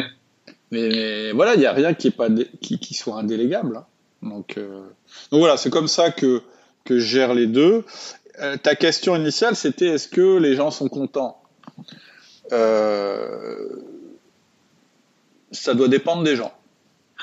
En même temps, que... le fait que tu sois le seul propriétaire de tes entreprises euh, facilite le sujet. Au moins, tu n'as pas un actionnaire associé qui se dit bah, dis donc, euh, tu te disperses, tu fais autre chose. Oui, mais ça aussi, ça peut se discuter. Hein. J'ai beaucoup de cas, d'ailleurs, quand j'avais fait le test euh, de, la formation euh, L'entrepreneur libéré, j'avais quelques cas comme ça mais voilà, ils s'étaient, mis d'accord, ils en avaient discuté, ils s'étaient répartis les choses d'une autre manière. Et à partir du moment où tu proposes une solution et que la solution fonctionne, d'ailleurs la solution ça peut être, bah, je mets quelqu'un qui a encore plus de valeur que moi à la place, à ma place, c'est-à-dire quelqu'un qui est plus fort dans les domaines que je vais quitter. Je pense que même même un, un action, enfin, enfin tout le monde sera d'accord pour euh, dire qu'il faut le faire. Après, il faut le prouver, mais mais voilà, c'est vraiment une question de mise en place, de discussion et de volonté, je pense. Et puis, le fait de sortir du quotidien de l'opération du rouge managérial, ça peut être euh, pour acheter une autre entreprise pour le groupe, ça peut être pour s'intéresser oui. à un autre développement du groupe, etc. C'est pas forcément juste pour, euh, pour en l'occurrence, le, le, le, dirigeant avec lequel je parlais, lui, lui c'était simplement parce qu'il estimait que dans sa vie, il avait beaucoup travaillé et que désormais, euh, il travaillerait plus que la moitié de son temps. Et c'était une décision qu'il avait prise et qu'il avait fait accepter à ses associés. Et bon, il le visait bien, il y arrivait bien. Hmm. Et est-ce que tes salariés écoutent ton podcast? Je, alors, très clairement, euh, moi j'ai une structure minimale que je demande en termes de management, ce sont les 1 à 1. Et après, sur les autres outils, euh, ils ont accès à tout le catalogue de formation, ils ont accès euh, à tout, et ils mettent en place et ils utilisent les outils qu'ils qu estiment être nécessaires dans le cadre de leur pratique. Après, si moi je constate qu'il y a un problème sur les performances ou un problème sur la fidélisation des, des, sur les deux R, hein, c'est-à-dire les résultats et la rétention, je vais aller voir comment ils utilisent les outils et je vais leur dire bah, pourquoi, vous, pourquoi vous faites comme ça. Et ils sont fiers du coup d'avoir un patron un peu star? Ah, j'en sais rien du tout. Et en plus, je m'estime hein pas du tout être une star. Hein. Bah, euh, 700 000 et quelques écoutes du podcast. Ah, c'est plus. Hein. on a vu, on est, on est, on est peut-être à plus d'un million. Bon, bah, ça te fait quand même un peu une audience euh, qui s'approche de la star, du star system. Ouais, euh, peut-être. mais, mais, alors, franchement, c'est pas mon. Non, non, moi, ce que je veux, c'est que les boîtes dans lesquelles ils travaillent soient des stars sur leur marché et que, voilà, c'est ça qui m'intéresse. Hein, et c'est ça qui les intéresse aussi. Euh, c'est qu'ils soient les héros de leur quotidien, et voilà, que, le fait de, faire leur boulot comme ils le font au quotidien, ça, les met en avant eux. C'est-à-dire, il a pas, pour moi, il n'y a pas tellement de lien, je pense, entre l'activité outil du manager et, et les, à part évidemment les méthodes qu'on emploie et qu'on utilise, mais je pense pas qu'il y ait plus de lien que ça. Tu vois, c'est les activités ne, je pense pas qu'elles se que, que, que, le fait qu'on soit très performant euh, dans le monde de, de, du, du, du, de l'emballage profite à la partie euh, à la partie management et le fait qu'on soit performant dans le monde des formations euh, au management, je pense pas que ça ait des répercussions directes sur mon business à côté. En tout cas, je cultive pas du tout ça. Mmh. Ça m'intéresse pas. Oui. Après, le lien, c'est effectivement que le fait d'être euh, performant en management et d'avoir un système conscient, pensé, parce que je pense qu'il y a ça aussi, le fait que le, le travail que tu fais sur l'outil des managers, euh, te rend euh, euh, te rend conscient de ton management. Et, puis, et puis, quelque part, quelque part m'oblige. C'est-à-dire que dans mes recrutements récents, par exemple, quasiment à chaque fois, les personnes que j'ai recrutées m'ont parlé d'outils du manager. Eh oui. En me disant, mais vous avez une autre activité. Et, et, et le fait que ces personnes-là aient postulé et eu envie de travailler dans la boîte, je pense, euh, non seulement il y avait l'intérêt de la boîte en elle-même, c'est aussi de se dire, bah, là, il y a quelque chose d'intéressant pour moi en tant qu'employé, euh, je vais être managé. Parce qu'il y a beaucoup de boîtes où les gens ne sont même pas managés du tout. Et en général, c'est l'expérience euh, la plus répandue. Oui. Donc c'est vrai que ça me crée, ça, me crée une obligation. Cette espèce de boucle vertueuse, euh, ça, ça, nourrit la croissance de tes boîtes qui vient euh, enrichir tes expériences et fonder. Indirectement, tu oui. racontes. Indirectement, oui.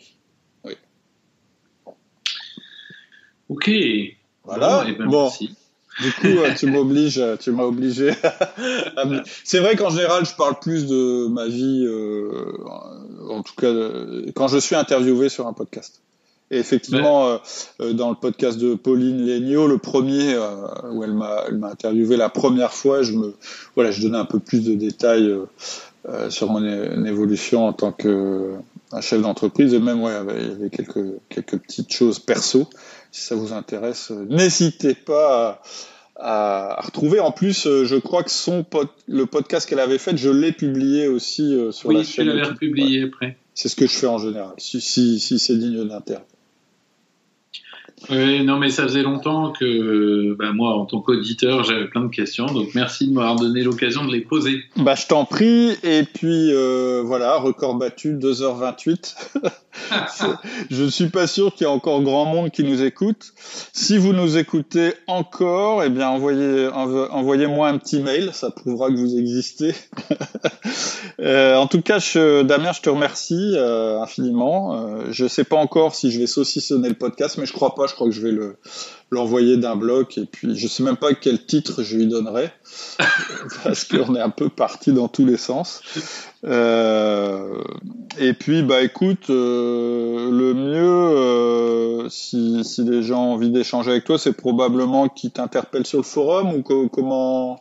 Oui, alors le forum, de toute façon, en ce moment j'ai une j'ai une lecture en mode dégradé du forum, mais je lis tous les jours, je reçois le résumé du forum par mail et du coup au moins je lis ça. Super. Et puis après, euh, quand il y a des questions où je pense avoir un truc intéressant à dire, je vais voir. S'il y a déjà beaucoup de gens qui ont répondu, bah, je me dis que c'est pas forcément nécessaire que que j'ajoute ma pierre au bruit ambiant. Et puis, quand en revanche il y a peu de réponses, bah, du coup, j'essaye de contribuer.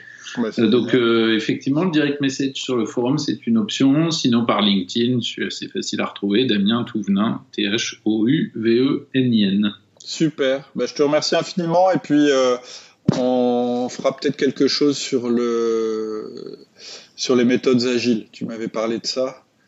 Oui, alors sur les méthodes agiles euh, dont je suis un bon spécialiste, mais même plus largement, euh, je pense qu'il y a des choses à, partager sur l'agilité en tant que euh, posture mentale et façon d'agir au-delà des méthodes agiles.